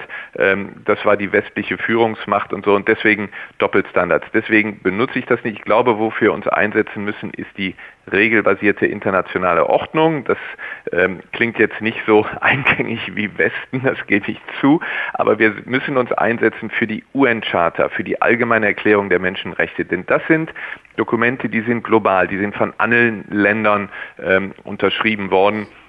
Und ähm, das, äh, wenn wir uns daran halten, haben wir sehr viel mehr Glaubwürdigkeit. Und das heißt natürlich auch, dass wir dann auch bereit sein müssen, äh, mal an den Amerikanern Kritik üben. Die vertragen das im Übrigen. Ich glaube, dass die Amerikaner auch so langsam verstehen, dass sie in dem globalen Wettbewerb, wo sie nicht mehr die, ähm, die, die Supermacht Macht sind, dass sie auch andere Wege eingehen müssen. Also was ich Ihnen gerade sage mit der regelbasierten Ordnung, da gibt es sehr viel mehr Amerikaner, die das auch sehen. Der zweite Punkt, ich mache mich jetzt wahrscheinlich bei dem Großteil Ihrer Hörer ähm, unbeliebt, aber ich hab, muss sagen, ich habe das eigentlich mit völligem Unverständnis, ja schon fast mit etwas Schrecken gesehen, wie in Deutschland die ganze Republik, ich weiß jetzt nicht, was Sie in Ihren Podcasts gemacht haben, wie die über Katar hergefallen sind. Es ist aus meiner Sicht wirklich nicht nachvollziehbar. Ähm, Katar ist ein Land und das ist, steht Pax pro Toto, das ist keine Demokratie, das ist ein relativ junges Land, das ist erst ähm, in den 70er Jahren etwa unabhängig geworden, ähm, ein Land, das andere Strukturen hat. Ähm, und ein Land, was sich in den letzten Jahren entwickelt hat. In New York ist einer der wichtigsten Vertreter, die dort ähm, auch ähm, über die äh, Kontinente hinweg große, äh, großen Respekt genießt. Die Botschafterin, eine Frau aus Katar. Die hat wichtige Verhandlungen geführt, hat einen großen Respekt. Wir haben äh, bis, nach, äh, bis ich aufgehört habe, noch nie eine Frau als Botschafterin. Katar hatte das schon. Ich habe mich mit dem Außenminister von Katar vor kurzem getroffen und ähm, der schüttelte nur mit dem Kopf und sagte, wieso wollt ihr jetzt hier alle, dass wir hier Regenbogen fahren und sowas? Das ist einfach eine andere Kultur. Der wusste übrigens ähm, zu berichten und hat mich gefragt, ob ich denn wüsste, wann in Deutschland die äh, Homosexualität, äh, seit wann das nicht mehr strafbar ist. Ich weiß nicht, Herr Busbach, ob Sie das wissen, aber... Ja, 94. Genau. Erst vier, so. Ja.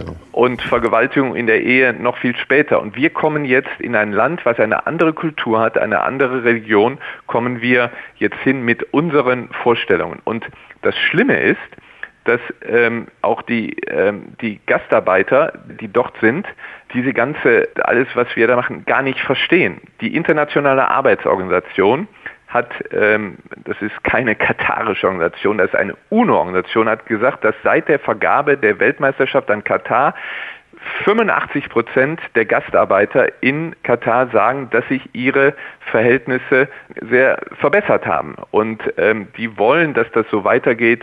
Der katarische Außenminister, ich habe ihn gefragt, wie ist das denn jetzt mit dieser ganzen Kampagne gegen euch? Ähm, macht ihr eure Schritte weiter oder werdet ihr das zurückdrehen? Sagte nein, ähm, wir machen das, weil wir das selbst wollen, aber wir machen das in unserem Tempo.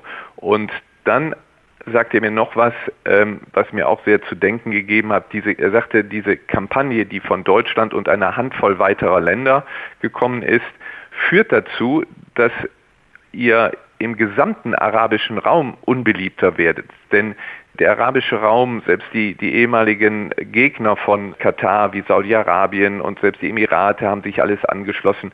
Ähm, das wird gesehen, dass wir Deutsche der arabischen Welt den Arabern nicht gönnen, dass sie eine solche ähm, Fußball-Weltmeisterschaft ausrichten. So. Und das ist etwas, was man auch im Allgemeinen sehen muss. Wir können nicht mit unseren Werten, ähm, in, in die, die sich, die erstens bei uns auch nicht äh, immer überall umgesetzt werden, und da können wir nicht sagen, so, ihr müsst kategorisch das machen. Was wir machen müssen, und lassen Sie mich das zum Abschluss noch, noch sagen, wir müssen uns die Länder anschauen. Wir können nicht mit einem Land wie Russland, wo alles zurückgedreht wird, sagen, okay, äh, Augen zu und das machen wir jetzt. Wir können nicht in China, wo eine Million Uiguren in Arbeitslagern festgehalten werden, sagen, okay, dann schwamm drüber und, und ihr könnt das so machen, wie ihr wollt. Aber was wir machen müssen, ist doch mit Ländern wie Katar oder es gibt viele Länder in Afrika. Ich habe lange mit dem Niger zusammengearbeitet in New York oder äh, mit, mit Ghana oder mit Kenia, mit anderen Ländern, dass wir da sagen, wo es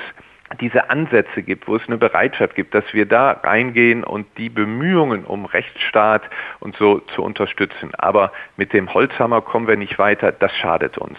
Nach dem Fall der Mauer, nach dem gefühlten Ende des Ost-West-Konfliktes, nach der Implosion der Sowjetunion, nach dem Ende des Warschauer Paktes, haben wir uns in Europa zu sicher gefühlt? Ja, wir hatten gedacht, jetzt bricht der ewige Frieden ein äh, an und ähm, haben uns zurückgelehnt.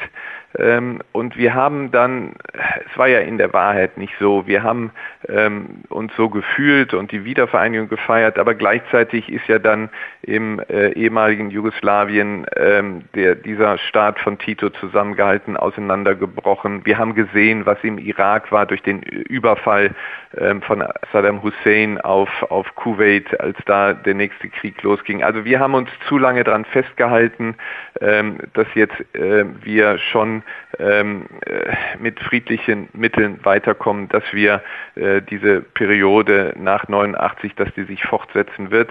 Und wir sehen heute, dass es ähm, so nicht war und es ganz harter Arbeit bedarf, damit wir ähm, äh, weiter in Zukunft, ähm, nicht nur in Deutschland, wir haben ja gesehen, was in Deutschland gerade da ähm, mit den Reichsbürgern passiert, dass wir nicht nur in Deutschland, in Europa, sondern weltweit, dass sich das, wofür Deutschland ja immer gestanden hat, nämlich ähm, Rechtsstaatlichkeit, Demokratie, Beachtung von Menschenrechten, aber auch Pluralität, dass sich das durchsetzt.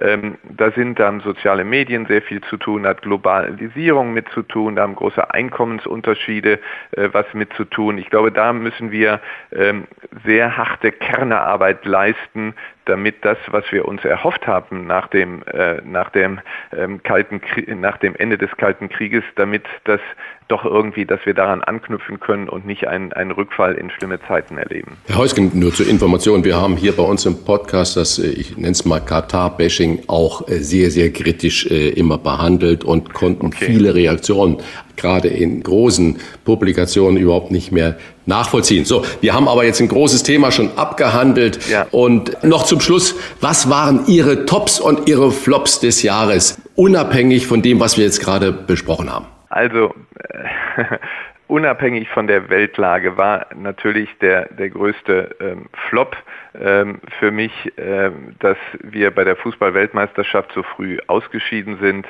und das Schönste ansonsten war, dass ich in meinem hohen Alter nochmal Vater geworden bin. Das hat mir in diesem Jahr das größte Glück bereitet. Führung und Verantwortung von Christoph Heusgen erscheint im Februar 2023. Den Termin und den Titel des Buches sollten Sie sich schon einmal vormerken. Vielen Dank für die Einordnung und die Einblicke, die uns Christoph Heusgen gegeben hat.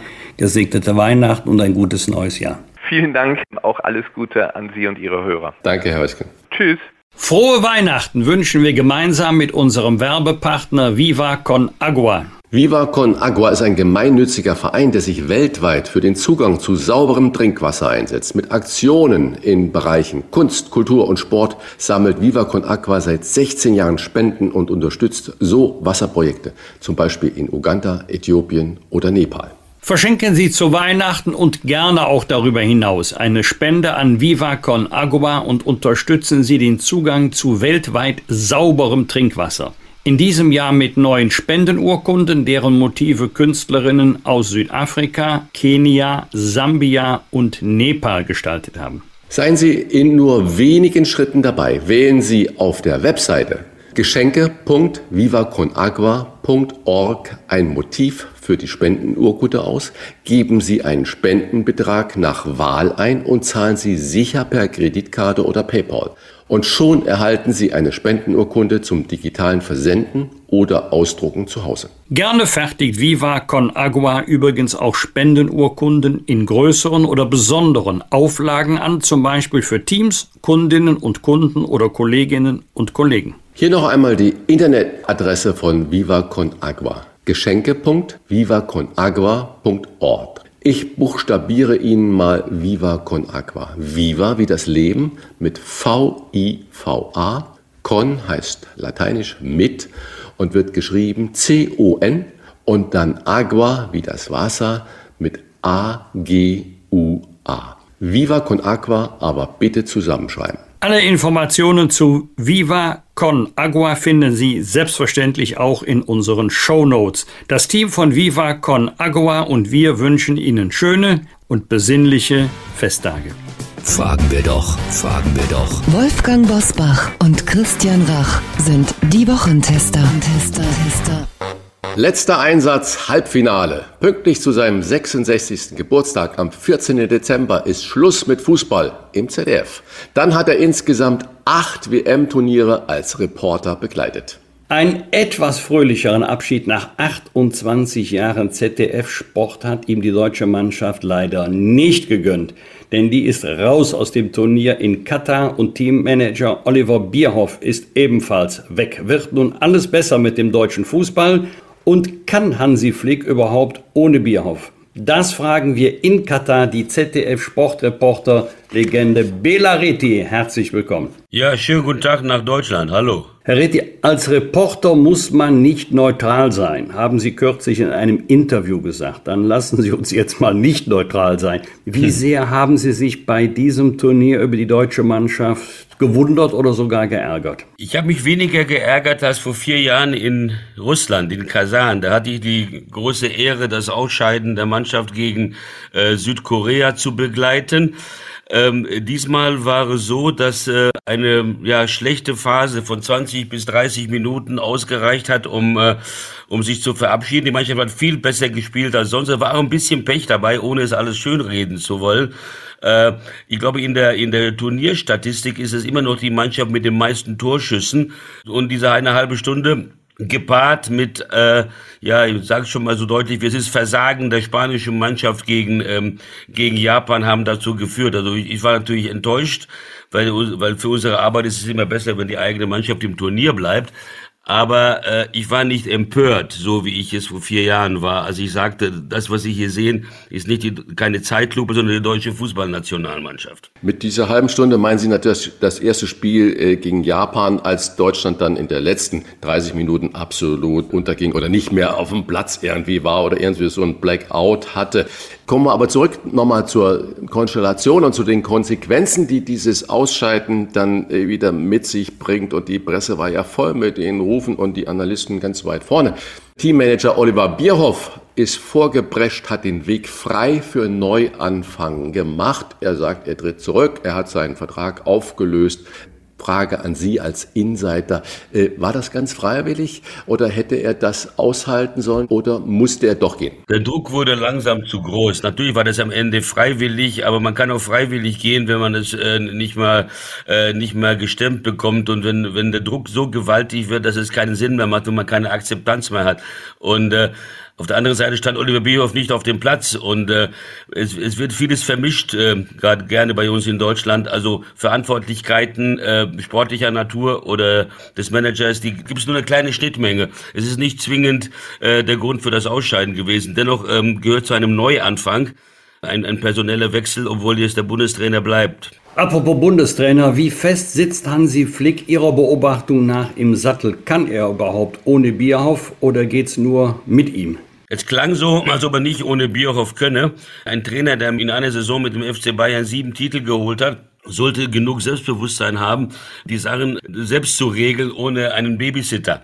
Ich denke schon, dass er das unabhängig gestalten kann, ohne einen Sportdirektor im Rücken zu haben. Wir haben ein riesiges Nachwuchsproblem, glaube ich, die Hauptaufgabe eines zukünftigen Mannes und nicht die Hotelbuchungen bei Turnieren. Sie haben gerade so nonchalant Babysitter gesagt, wenn ich jetzt an die möglichen Kandidaten denken, die dann Oliver Bierhoff ersetzen sollen, da wird ja Freddy Bobic genannt, da wird der Sammer genannt und noch ein, zwei andere.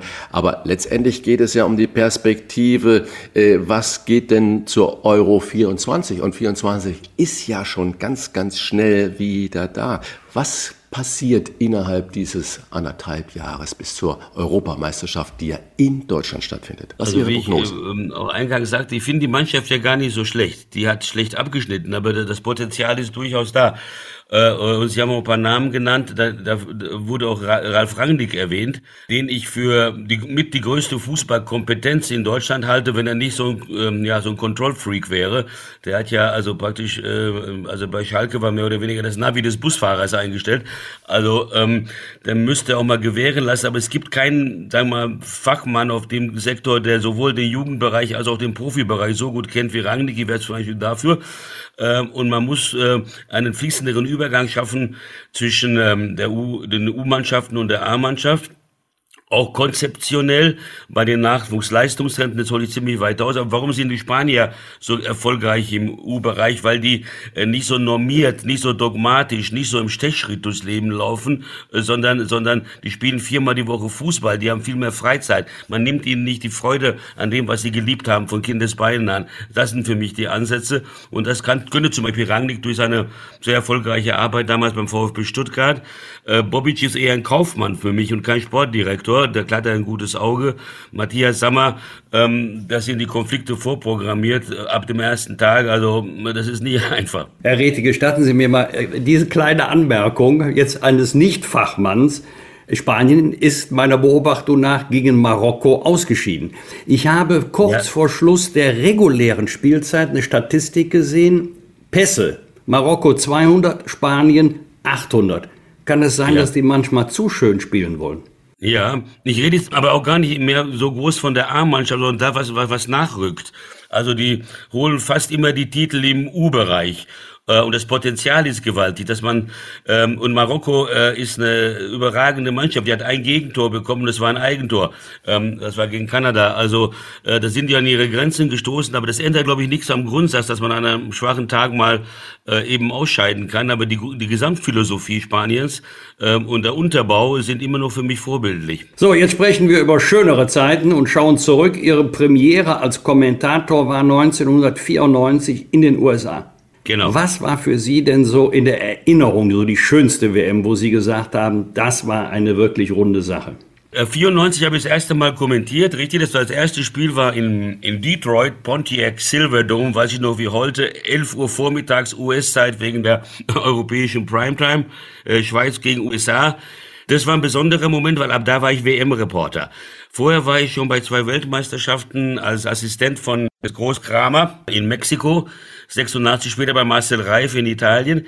Und äh, also die schönste war natürlich erstmal die erste, als mir ähm, Dieter Kürten auf dem Weg zur Kantine sagte, Bela, wir nehmen dich mit nach Mexiko. Ich war der einzige freie Mitarbeiter und WM, ich bin in Brasilien aufgewachsen und Weltmeisterschaften sind sowas, das ist das höchste Kulturgut für mich seit Kindesbeinen und Mexiko ein fußballbegeistertes Land und äh, großartige Leute und es war ein richtiger Spaß und unmittelbarer Zugang auch zu den Spielern. Ich habe mit Brasilien damals gearbeitet habe äh, den Pressesprecher gefragt, wie es der Verletzung von Sikor geht. Der sagte, frage ihn doch selber, der fährt gerade Fahrrad im Gym. Bin ich rein zu dem auf Portugiesisch. Der sagte, wieso kannst du Portugiesisch? Ich sage, ja, weil ich da gelebt habe.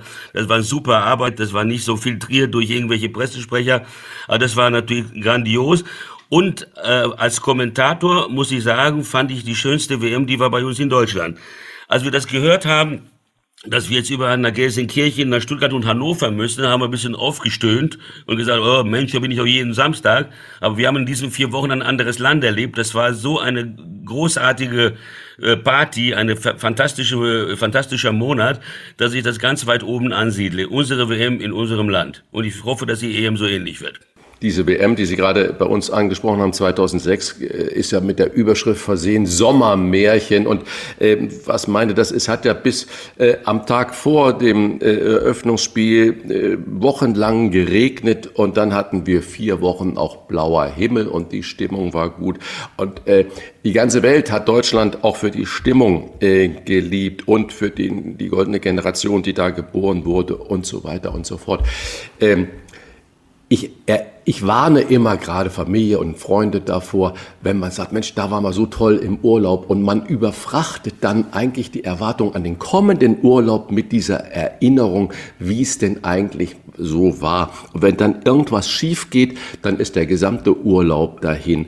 Jetzt komme ich zurück zu der EM 2 24, die uns ja da ähm, erwartet. Ist denn so ein Sommermärchen, wie Sie es gerade beschrieben haben, was für Sie auch als Reporter damit das schönste Erlebnis war, ist sowas wiederholbar oder überfrachten wir jetzt das dann schon wieder, wenn wir da an 2006 erinnern? Super Gedanke, den Sie da haben. Ja, äh, ich habe da auch meine Zweifel. Das waren eher Hoffnungen, die ich ausgedrückt habe. Ist genauso wie Woodstock. Ist nicht wiederholbar. Man hat es probiert. Ja, und das er, ergab sich. Deutschland äh, ist im Moment auf einem äh, einem Weg, wo ich, äh, an dem ich nicht glaube, dass diese Unbefangenheit äh, nochmal wiederherstellbar ist. Wir sind äh, eigentlich ähm, sehr gespalten, sehr negativ. 2006 war 16 Jahre her, da war das ein anderes Land, entspannteres Land, toleranter, nicht so dogmatisch, nicht so demagogisch.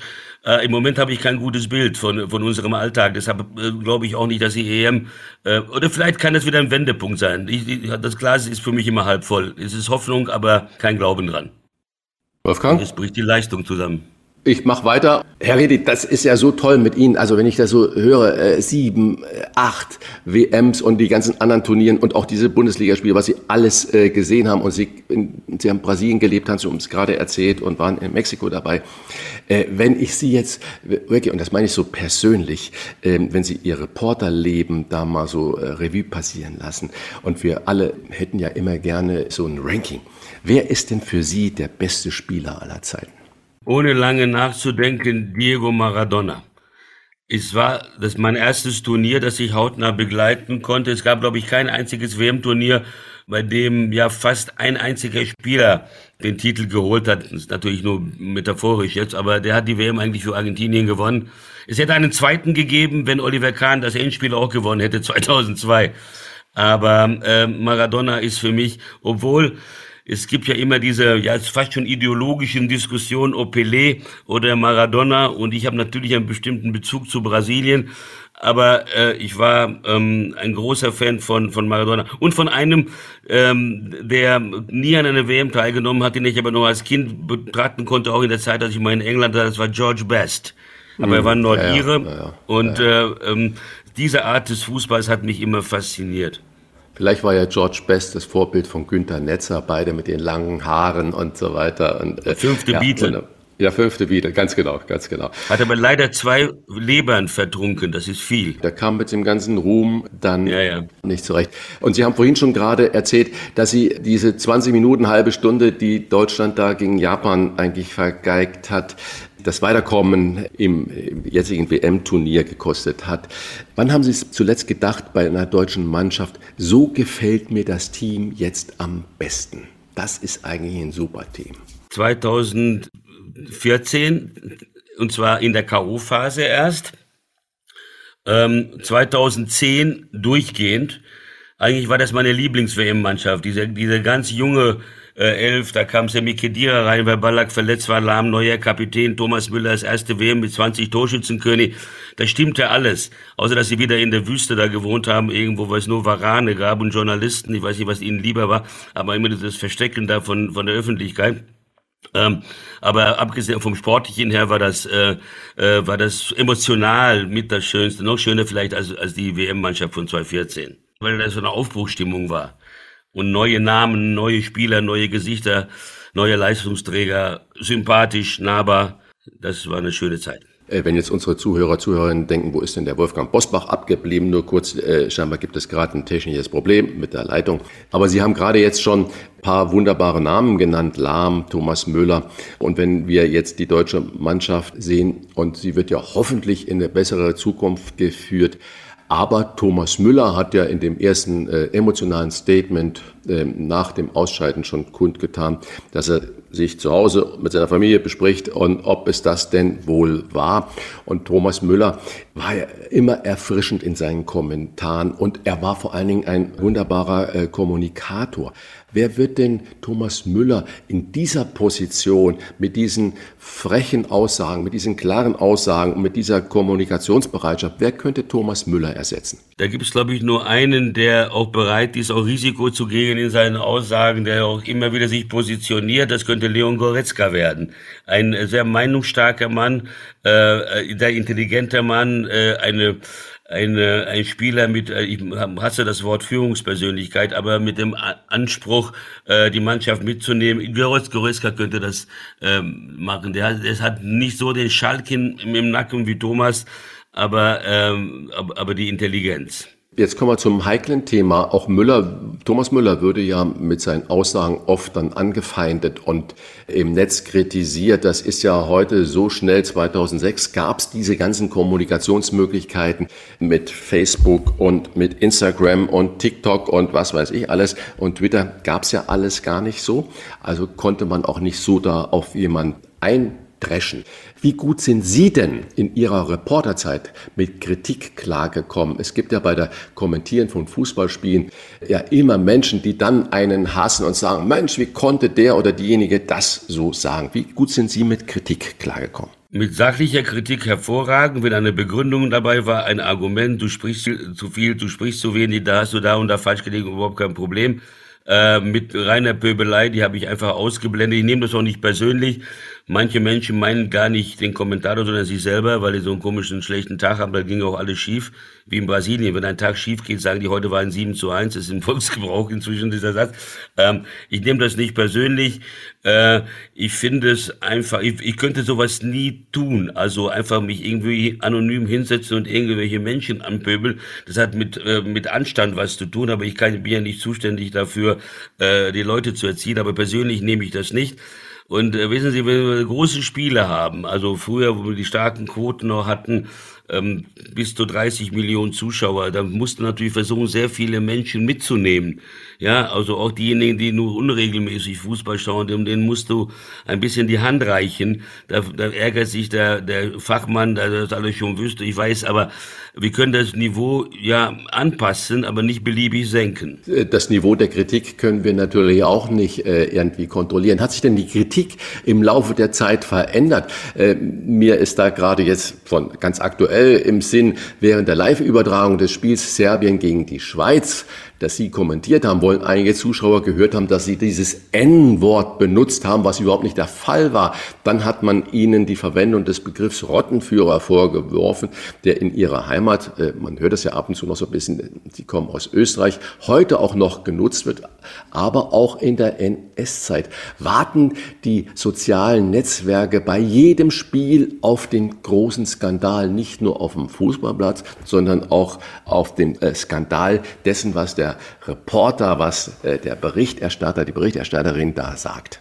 Das ist ein gutes Beispiel dafür, dass ich nur darauf warte. Also man konnte diesen Satz, dass es in Monaco noch sonniger ist, äh, nicht anders verstehen aufgrund der Sätze, die davor gesagt worden sind. Ich habe gesagt, der Embolo spielte bei Schalke und bei Mönchengladbach und jetzt ist, ist in Monaco, da ist es sonniger als am Niederrhein, noch sonniger. Ja, so. Ja. Und daraus, dass du, also wenn man die Sätze davor äh, mit einbaut, dann kann man nicht auf die Idee kommen, dass ich diesen anderen Endsatzwort gesagt hätte.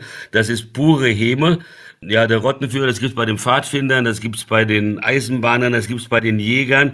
Also nicht jedes Wort, was bei den Nazis ausgesprochen worden ist, äh, ist nicht mehr verwendbar. Die haben sicherlich auch mal Kartoffelsuppe irgendwann mal gesagt oder Autoreifen und die Worte dürfen wir weiterhin benutzen. Wir haben zu Beginn äh, des Gesprächs, jetzt lassen wir dieses Kritik und dieses Netzverhalten mal sein, haben wir gesagt, Menschenskinder, das Halbfinale, das Sie kommentieren werden, das ist Ihr letztes Spiel, was Sie da fürs ZDF als Fußballkommentator und für uns alle als Zuschauer, die sich so toll an ihre Stimme gewöhnt haben, die sie so lieb gewonnen haben.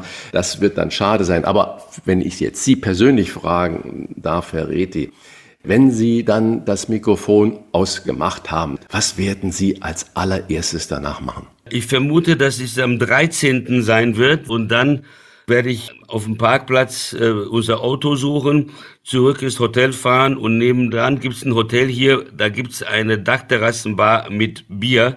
Und ich habe nämlich am 14. Geburtstag und da will ich ganz viel Geld ausgeben und ganz viel Bier trinken an dem Abend und die letzten Jahrzehnte Revue passieren. Hoffentlich nicht alleine. Nein, nein, nein, nein. Aber wir sind schon ein kleiner Kreis inzwischen. Sven Voss ist noch da, unser Moderator. Ja. Daniel Pincho, mein Assistent. Wolf Fuß wollte hinzukommen, der Freund und Kollege von Sky. Also wir werden ein kleiner Kreis sein und die lasse die Kreditkarte einfach auf dem Dresen liegen, bis wir, bis wir alle sagen, wir gehen jetzt. Und da reden wir bestimmt über alte Zeiten. Je mehr Bier fließt, äh, desto lockerer wird dann die Zunge. Und äh, das passt ganz schön, das mit dem Geburtstag auch an dem Abend. Aber Sie haben gerade mir schon ein weiteres Stichwort geliefert, Herr Reti. Sky haben Sie gesagt, da wird der Kollege auch dabei sein. Jetzt frage ich mal ein bisschen ketzerig, wo verbringen Sie denn Ihren Ruhestand? Bei Sky, bei Dassen oder Magenta Sport oder wird es doch RTL sein? Weder noch. Weder also noch. Gar nicht. Ich habe nur mit keinem gesprochen. Äh, ich werde erstmal ähm, bestimmt ein Vierteljahr, halbes Jahr gar nichts tun. Ich weiß nicht, wie das geht. Ich werde mal üben, nichts zu tun. Das kenne ich nicht seit meinem 16. Lebensjahr. Da habe ich immer ein bisschen gejobbt, habe ich immer ein bisschen Geld auf der Tasche gehabt, äh, habe immer gearbeitet. Ich habe mit 21 schon beim ZDF im Archiv da am Wochenende äh, meine Dienste verrichtet. Ich übe mal das Nichtstun. Ich habe ein kleines Enkelkind in Berlin, den Jonathan, der ist 15 Monate alt. Den würde ich gerne mal ein bisschen häufiger sehen beim Heranwachsen. Und äh, ansonsten warte ich mal ab. Ähm, ganz aus der Medienwelt werde ich nicht verschwinden wollen, weil ähm, ich glaube, man, man erhält nur seine Lebensqualität und seine mentale Fitness dadurch auch im höheren Alter später, wenn man äh, sich nicht hängen lässt und nicht nur Rotwein trinken vor dem Fernseher hockt. Das ist nicht gut, das weiß ich, manchmal faul zu sein, aber das ist nicht mein Naturell. Also ich gehe Richtung eher Dokumentationen. Copa America möchte ich mal, das ist ein total unterschätzter Wettbewerb. In der, ich will in Ecuador 2024 in der Doku machen. Oder, oder, oder, ich weiß es noch nicht genau. Eine kleine Firma gründen, die, die sowas macht. Vielleicht auch mal punktuell mein Live-Kommentar bei Highlights, aber garantiert nicht jeden Samstag nach Hoffenheim, Hertha oder Hannover.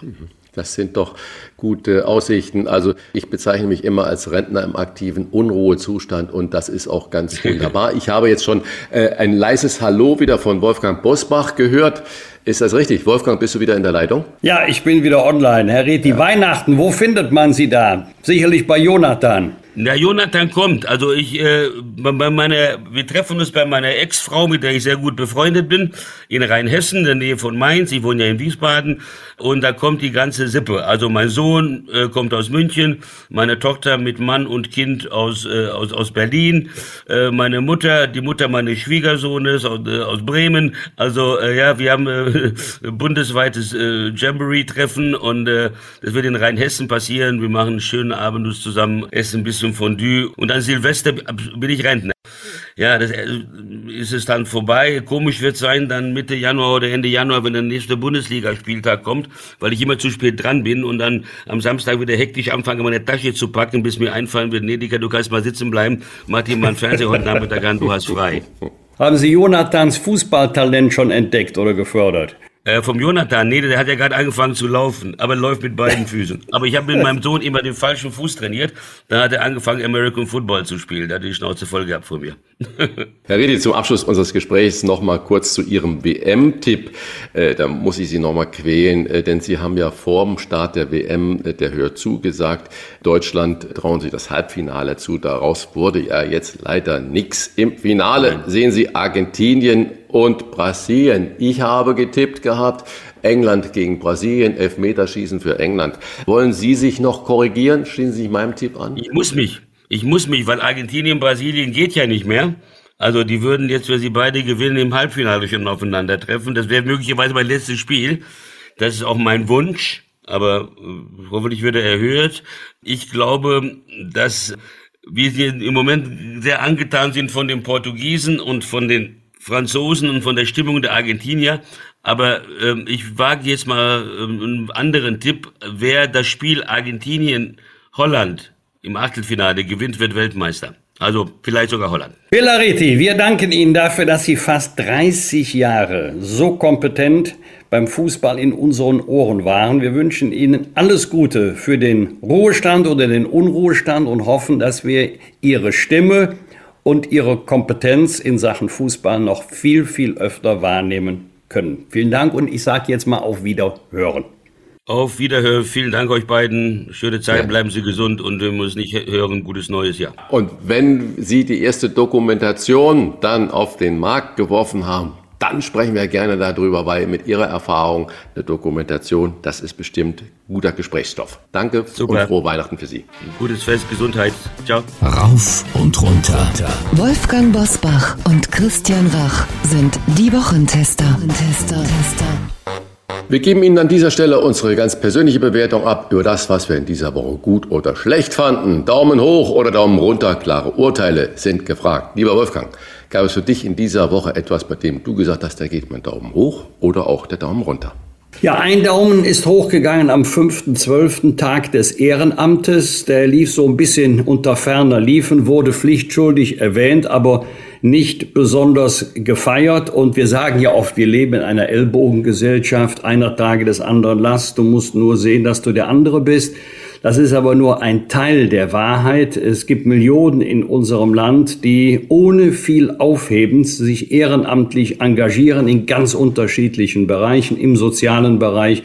Nehmen wir mal den großen Bereich Flüchtlingshilfe, der aus bekannten Gründen an, an Bedeutung gewonnen hat in den letzten Monaten, äh, im Sport, in der Kultur im äh, Naturschutz. Also mal ein Hut ab vor denen, die nicht fragen, was habe ich davon, was bringt mir das, sondern die äh, sich freiwillig in den Dienst einer guten Sache stellen, ohne dafür den entsprechenden Gegenwert zu erwarten.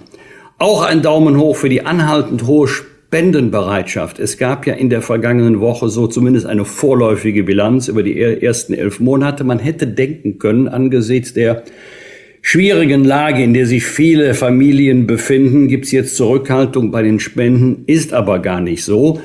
Und ein Lob auch mal für die Generation 65 plus, die besonders viel spendet. Nun kann man denken oder auch sagen, gut, die haben lange gearbeitet, die haben vielleicht gut verdient, die haben was auf die hohe Kante gelegt, denen fällt Spenden leichter als anderen. Vielleicht ist es aber auch die Lebenserfahrung, die man in Jahrzehnten gesammelt hat und dass man dann ähm, nicht nur die eigenen Probleme reflektiert, sondern auch die Not anderer Menschen sieht und dann auch ins Portemonnaie greift und nicht wenig spendet. In Deutschland ist die Spendenbereitschaft traditionell hoch. Dafür auch einmal an dieser Stelle von uns Wochentestern ein herzliches Dankeschön. Aber ein Daumen geht auch runter, immer wenn ich lese, also Elektroautos, null CO2-Ausstoß, das stimmt ja nicht. Also ich weiß nicht, warum man das immer wieder aufrecht erhält an Argumentation. Das würde ja nur dann stimmen, wenn der Strom, der verbraucht wird, wenn der ausschließlich aus erneuerbaren Energien oder aus Kernenergie stammen würde. Das stimmt ja nicht. Wer sein E-Auto lädt, der tut das nicht nur, aber auch mit konventioneller Stromerzeugung. Und solange der Strom entsteht auch durch Braunkohle, durch Steinkohle, durch Gaskraftwerke, ist es nicht CO2-neutral. Allerdings ist der Auspuff nicht am Auto, sondern der Auspuff befindet sich weit entfernt an den Kraftwerken. Aber solange wir nicht CO2-neutral die E-Flotte volltanken können, Solange haben auch E-Automobile einen CO2-Ausstoß und zwar einen nicht unerheblichen. Das ist ja so ein bisschen der Zwiespalt, in dem alle sich befinden, die mit einem E-Auto fahren. Wir sollen Strom sparen, aber auch E-Autos müssen ja in Anführungszeichen getankt werden. Christian, was hat dich geärgert oder gefreut? Eigentlich zwei Dinge, die wir auch äh, gerade im Laufe unseres Gesprächs mit unseren Gästen heute schon aufgefallen sind. Wir haben mit Pina Atala über Fernsehen auch gesprochen. Und äh, da ist die Woche ein wunderbarer Kommentar in der Süddeutschen Zeitung mir in Erinnerung äh, geblieben. Und zwar hat geschrieben die Kolum Kolumnistin Jaguda Marinicik. So, ich zitiere mal. Nimmt man das Abendprogramm, und zwar es geht jetzt um Abendprogramm vom ARD und ZDF, Nimmt man das Abendprogramm zum Maßstab, so besteht die deutsche Bevölkerung wohl aus Nostalgikern und Quizsüchtigen mit einem Rest Krankenhausromantik-Fetischisten. Wunderbar, ich musste so lachen. Äh, es beschreibt eigentlich äh, das in vielen Punkten sehr, sehr gut. Äh, und wir haben auch gesprochen über das Hickhack im Föderalismus, siehe Maskenpflicht im öffentlichen Nahverkehrstragen oder nicht tragen. Zwei Länder, Bundesländer brechen vor. Und dann ist mir folgende Meldung aufgefallen. Also für den Querschläger, da gab es den Daumen hoch für den Kommentar. Und jetzt kommt ein Daumen runter. Äh, bald mehr Flüssigkeiten im Handgepäck in München am Flughafen erlaubt. Da denke ich, super. Ähm, das ist doch wirklich nervig mit diesen kleinen Plastikbeuteln. Ich fliege sehr, sehr selten nur noch, aber äh, wenn, ist es ja nervig. Und äh, wenn man da mal eine Flasche Wasser äh, vorher günstig gekauft hat, dass man nicht seinen kleinen 0,375 Liter Wasser mitnehmen darf. Wenn ich dann die Meldung aber fertig gelesen habe, heißt es, es geht aber nur in München am Flughafen, weil die dann neue Scanner kaufen für ein paar Millionen Euro und diese Scanner können dann auch Flüssigkeiten so äh, analysieren, dass sie wissen, ist das Sprengstoff oder ist es wirklich nur Wasser oder ein Tropfen Parfum. Also haben wir wieder diesen Flickenteppich. In dem einen Flughafen musst du das in die kleinen Höhlen machen und darfst du nichts mit dem anderen Flughafen, kannst du so machen. Ich meine, mein Gott, Deutschland, geht das denn, hört das denn nie auf dieses Flickenteppich? Und das macht eigentlich die Leute wirklich wahnsinnig. Dafür Daumen runter. Ein Daumen hoch für den EU-Binnenmarktkommissar äh, Breton er droht. Mich regt ja, wie ich schon ein paar Mal in den Sendungen gesagt habe, Wolfgang, äh, dieses ganze Twitter-Gehabe, was Elon Musk da veranstaltet und was da äh, los ist. Mich regt das wirklich auf und ich verstehe ja nicht, dass äh, so viele Politiker immer noch auf Twitter setzen. Aber es ist ein anderes Thema. Aber eine Meldung äh, hat mich da, wie es gerade schon gesagt hat, der Binnenmarktkommissar der EU hat Twitter mit Abschaltung äh, gedroht, wenn Twitter sich nicht an die EU-Richtlinien äh, hält. Und ich zitiere, wir werden das auch tun, wenn es nötig ist. Und dann hat sich gleich Elon Musk zum Gespräch da verabredet, weil das sind, glaube ich, die Maßnahmen, wo so ein Alleinherrscher wie Musk dann richtig vor ein bisschen Angst bekommt. Und ich hoffe, dass es nicht nur heiße Luft ist, die da äh, der Binnenmarktskommissar äh, Breton gesagt hat, sondern dass dem auch wirklich Taten folgen. Daumen hoch, Daumen runter, Viktor Orban weil man ihm wegen rechtsstaatlichen Problemen EU-Gelder zum Corona-Wiederaufbau und so weiter äh, blockiert, gesperrt hat, blockiert er jetzt als einziger die EU-Hilfen für die Ukraine. Wenn das wieder die Politik ist, äh, die wir in Europa da haben, dass wir immer, immer wieder nur Sonderwürstchen banken müssen, dann wird mir um Europa Angst und Bange. Was wird? Was wird? Wolfgang Bosbach und Christian Rach sind die Wochentester. Am Samstag, lieber Christian, vor 20 Jahren hat der Europäische Gerichtshof entschieden, dass Zigaretten nicht mehr als leicht oder mild bezeichnet werden dürfen. Siehst du ähnlichen Bedarf wegen Irreführung auch bei Lebensmitteln? Ja, das ist ja seit mindestens genauso lange wie diese Gerichtsentscheid, die du gerade zitiert hast, Diskussionsthema bei der Kennzeichnung von Lebensmitteln. Ich glaube, wir müssen da noch transparenter werden.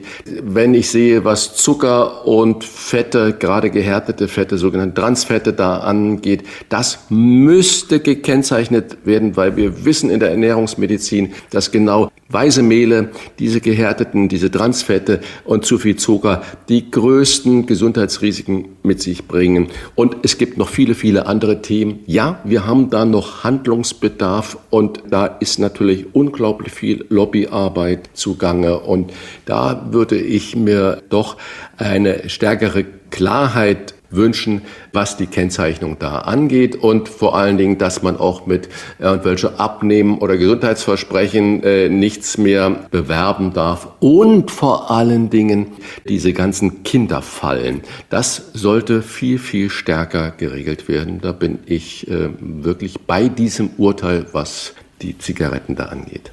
Ganz anderes Thema, Wolfgang. Am Montag moderiert dieser wunderbare Thomas Hermanns nach 30 Jahren den Quatsch Comedy Club zum letzten Mal. Die Abschiedsshow Bye Bye Thomas wird im Theater am Potsdamer Platz in Berlin aufgezeichnet am 29. Dezember und auf Pro7 ausgestrahlt. Und Bye Bye Thomas, da meinen Sie nicht Thomas Gottschalk, sondern Thomas Hermanns.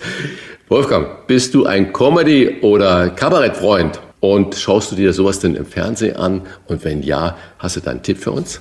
Also generell bin ich ein sehr sparsamer Fernsehzuschauer. Also äh, das Fernsehen hätte an mir als Konsument nicht viel Freude, aber gutes Kabarett, das sehe ich sehr, sehr gerne. Ich lasse mich allerdings nicht gerne belehren, also erklären schon, aber äh, wenn ich von Anfang an schon weiß, wie es weitergeht, dann macht mir das keine Freude.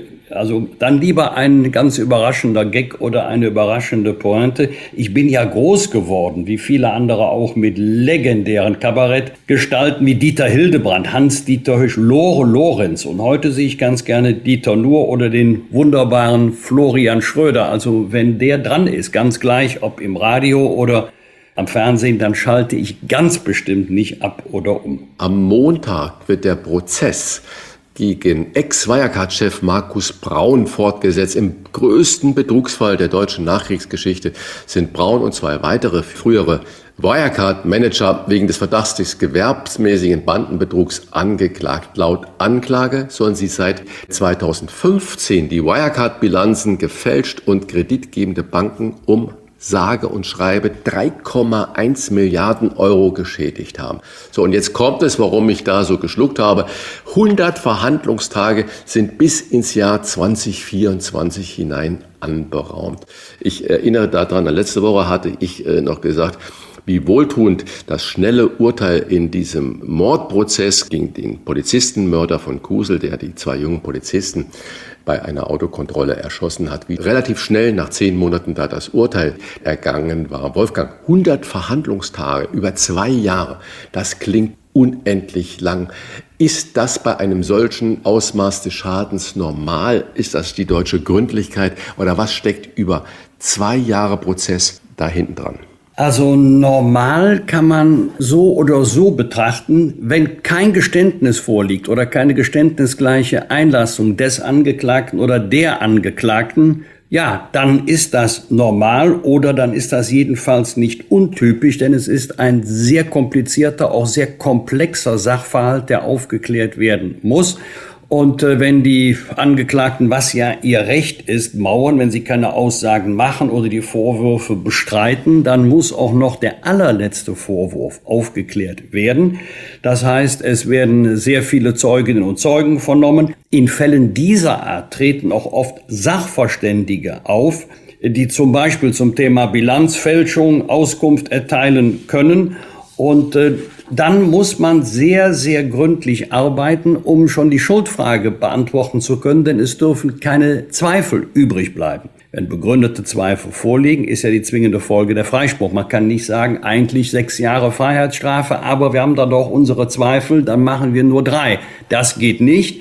Deswegen ähm, muss ein solcher Sachverhalt gründlichst aufgeklärt werden. Da dürfen ja auch keine prozessualen Fehler gemacht werden. Das wäre ja sofort das Einfallstor für eine mögliche Revision bei Verurteilung oder bei Freispruch durch die Staatsanwaltschaft. Also angesichts des enormen Schadens, aber auch angesichts des öffentlichen Interesses, wie beim NSU-Prozess auch, ganz anderer Strafvorwurf, aber ebenfalls ein sehr komplexer Sachverhalt, müssen sich die Gerichte sehr viel Zeit nehmen. Ansonsten bekommen sie sofort den Vorwurf der Oberflächlichkeit. Der Markus Braun ist ja jetzt in Untersuchungshaft und das ist ja schon relativ lange, zwei Jahre. Bleibt der zwei Jahre in Untersuchungshaft? Und wenn ja, ich meine, es wird ja kein lebenslänglich Versuch, wenn er denn überhaupt verurteilt wird, da geben, vielleicht gibt es acht Jahre oder ich bin kein Jurist, das bist du. Wie wird denn diese Untersuchungshaft dann hinterher angerechnet oder im Laien ausgedrückt verrechnet? Bei einer Verurteilung zu einer langjährigen Freiheitsstrafe ist das der Fall. Und wenn jemand in Haft ist, ist ja eine Voraussetzung der dringende Tatverdacht. Nun gibt es Fälle, wo sich im Laufe der Verhandlung herausstellt, dass der Tatverdacht doch nicht so dringend ist. Dann ist es durchaus möglich, dass zwar die strafrechtliche Hauptverhandlung, dass die fortgesetzt wird, aber dass der Angeklagte aus der Untersuchungshaft entlassen wird. Diese Fälle gibt es, aber das hängt natürlich vom Verlauf der Aufklärung bei der Beweisaufnahme in einem solchen Strafprozess ab. Das können wir jetzt nicht vorwegnehmen, aber äh, Untersuchungshaft ist keine Strafhaft, aber trotzdem Haft und deswegen kommt die U-Haft nicht on top, sondern sie wird berücksichtigt beim Strafmaß. Du hast recht, lebenslang ist hier nicht zu erwarten, aber jedenfalls eine, wenn der Tatvorwurf sich erhärtet, jedenfalls doch eine langjährige Haftstrafe, die angesichts des enormen Schadens deutlich über zwei Jahre hinausgehen kann.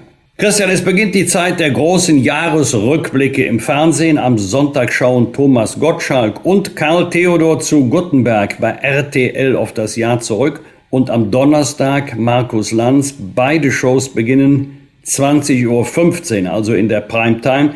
Christian, wir fragen unsere Gäste in unseren beiden Jahresrückblickfolgen nach ihren persönlichen Tops und Flops. Was sind deine für 2022?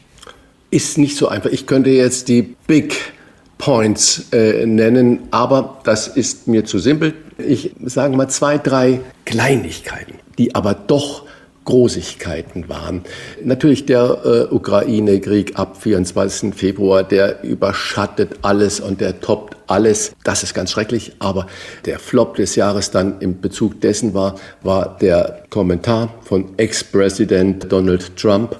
Ich zitiere, Trump findet Putins Vorgehen genial und ausgebufft. Das lasse ich einfach so stehen und hoffe, dass viele, viele Menschen sich daran erinnern, was das für ein Tipp ist, wenn man das Vorgehen von Putin in dem Ukraine-Krieg als genial und ausgebufft äh, besehen. Also das ist einer der Flops des Jahres für mich. Einer der Tops des Jahres hat auch mit dem Krieg zu tun, ist die Journalistin Marina Ovsjanikov. Sie lief der Name wird vielen nichts mehr sagen. Sie lief in der Hauptnachrichtensendung des russischen Fernsehens mit dem Plakat durchs Bild No War. Das war eine Aktion, das war mutig, wo ich sage, wenn die letzte Generation solche Sachen macht, hätten sie viel mehr positive Aufmerksamkeit, als sich nur auf die Straße festzukleben. Also da muss ich nach wie vor den Hut vorziehen über diese mutige Frau,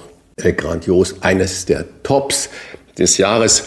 Weitere Tops des Jahres, wenn ich jetzt sage, kennst du noch Ashley Barty? Vermutlich. Ja, ja. okay, dann Ashley weißt du es. Aber wenn ich jetzt das in unsere Hörer und Hörerinnen frage, dann äh, wissen die meisten vermutlich nicht mehr. Ashley Barty, australische Tennisspielerin, und zwar nicht irgendeine, sondern sie war 114 Wochen an der Spitze der Tennis-Weltrangliste. Und diese junge Frau hat dann beim Turnier in Australien ihren Rücktritt erklärt, obwohl sie noch die Nummer eins war und hat gesagt, sie macht den ganzen Zirkus nicht mehr mit. Das ist genug. Sie möchte jetzt wieder leben. Da ziehe ich auch meinen Hut davor. Und äh, vielleicht hätte sich dieser wunderbare Fußballspieler Cristiano Ronaldo an Ashley Barty mal eine Scheibe abschneiden können nach diesem unsäglichen Manchester United Abgang im Herbst diesen Jahres. Warum sagt einer, der alles erreicht hat, der, glaube ich, der Mensch mit den meisten äh, Followern bei den sozialen Netzwerken auf der Welt ist. Warum sagt er nicht einfach mit 37 Jahren Menschenskinder, ich bin der Größte, ich bin der Fußballgott und ich höre jetzt auf mit Anstand und mit Würde. Jetzt sitzt er sogar bei der portugiesischen Nationalmannschaft nur noch auf der Reservebank und schmollt da vor sich hin. Und seitdem er nicht wirklich von Anfang an spielt, spielen die Portugiesen auch einen ansehnlichen Fußball, was ja auch uns Bellareti gesagt hat. Und noch ein Flop, Fridays for Future.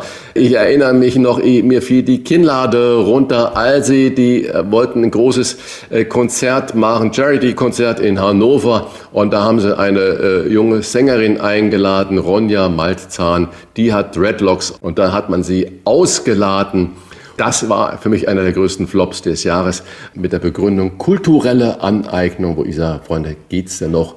Und ich möchte eigentlich mit einem wunderbaren Zitat meine Flops und Tops abschließen. Maren Gräumann hat im Mai, Maren Gräumann, diese wunderbare Schauspielerin, Kabarettistin, gesagt, Gleichberechtigung für Frauen ist erst dann erreicht, wenn wir, die Frauen, genauso durchschnittlich sein dürfen wie die Männer. Das finde ich ganz, ganz wunderbares Zitat. Aber einen habe ich noch mit dem Flop. Kofferchaos, den gesamten Sommer über an allen deutschen Flughäfen, wo ich sagte, ja, das ist ein Spiegelbild Deutschlands.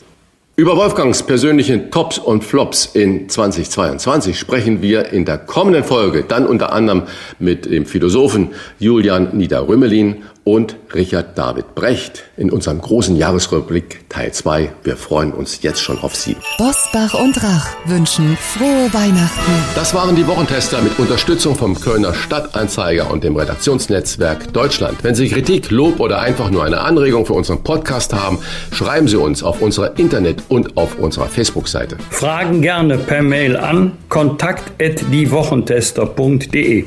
Und wenn Sie uns auf einer der Podcast-Plattformen abonnieren und liken, freuen wir uns ganz besonders. Die reguläre Folge hören Sie am Freitag um 7 Uhr. Danke für Ihre Zeit. Was war? Was wird? Wolfgang Bosbach und Christian Rach sind die Wochentester. Ein Maßgenau Podcast. Powered bei Redaktionsnetzwerk Deutschland und Kölner Stadtanzeiger.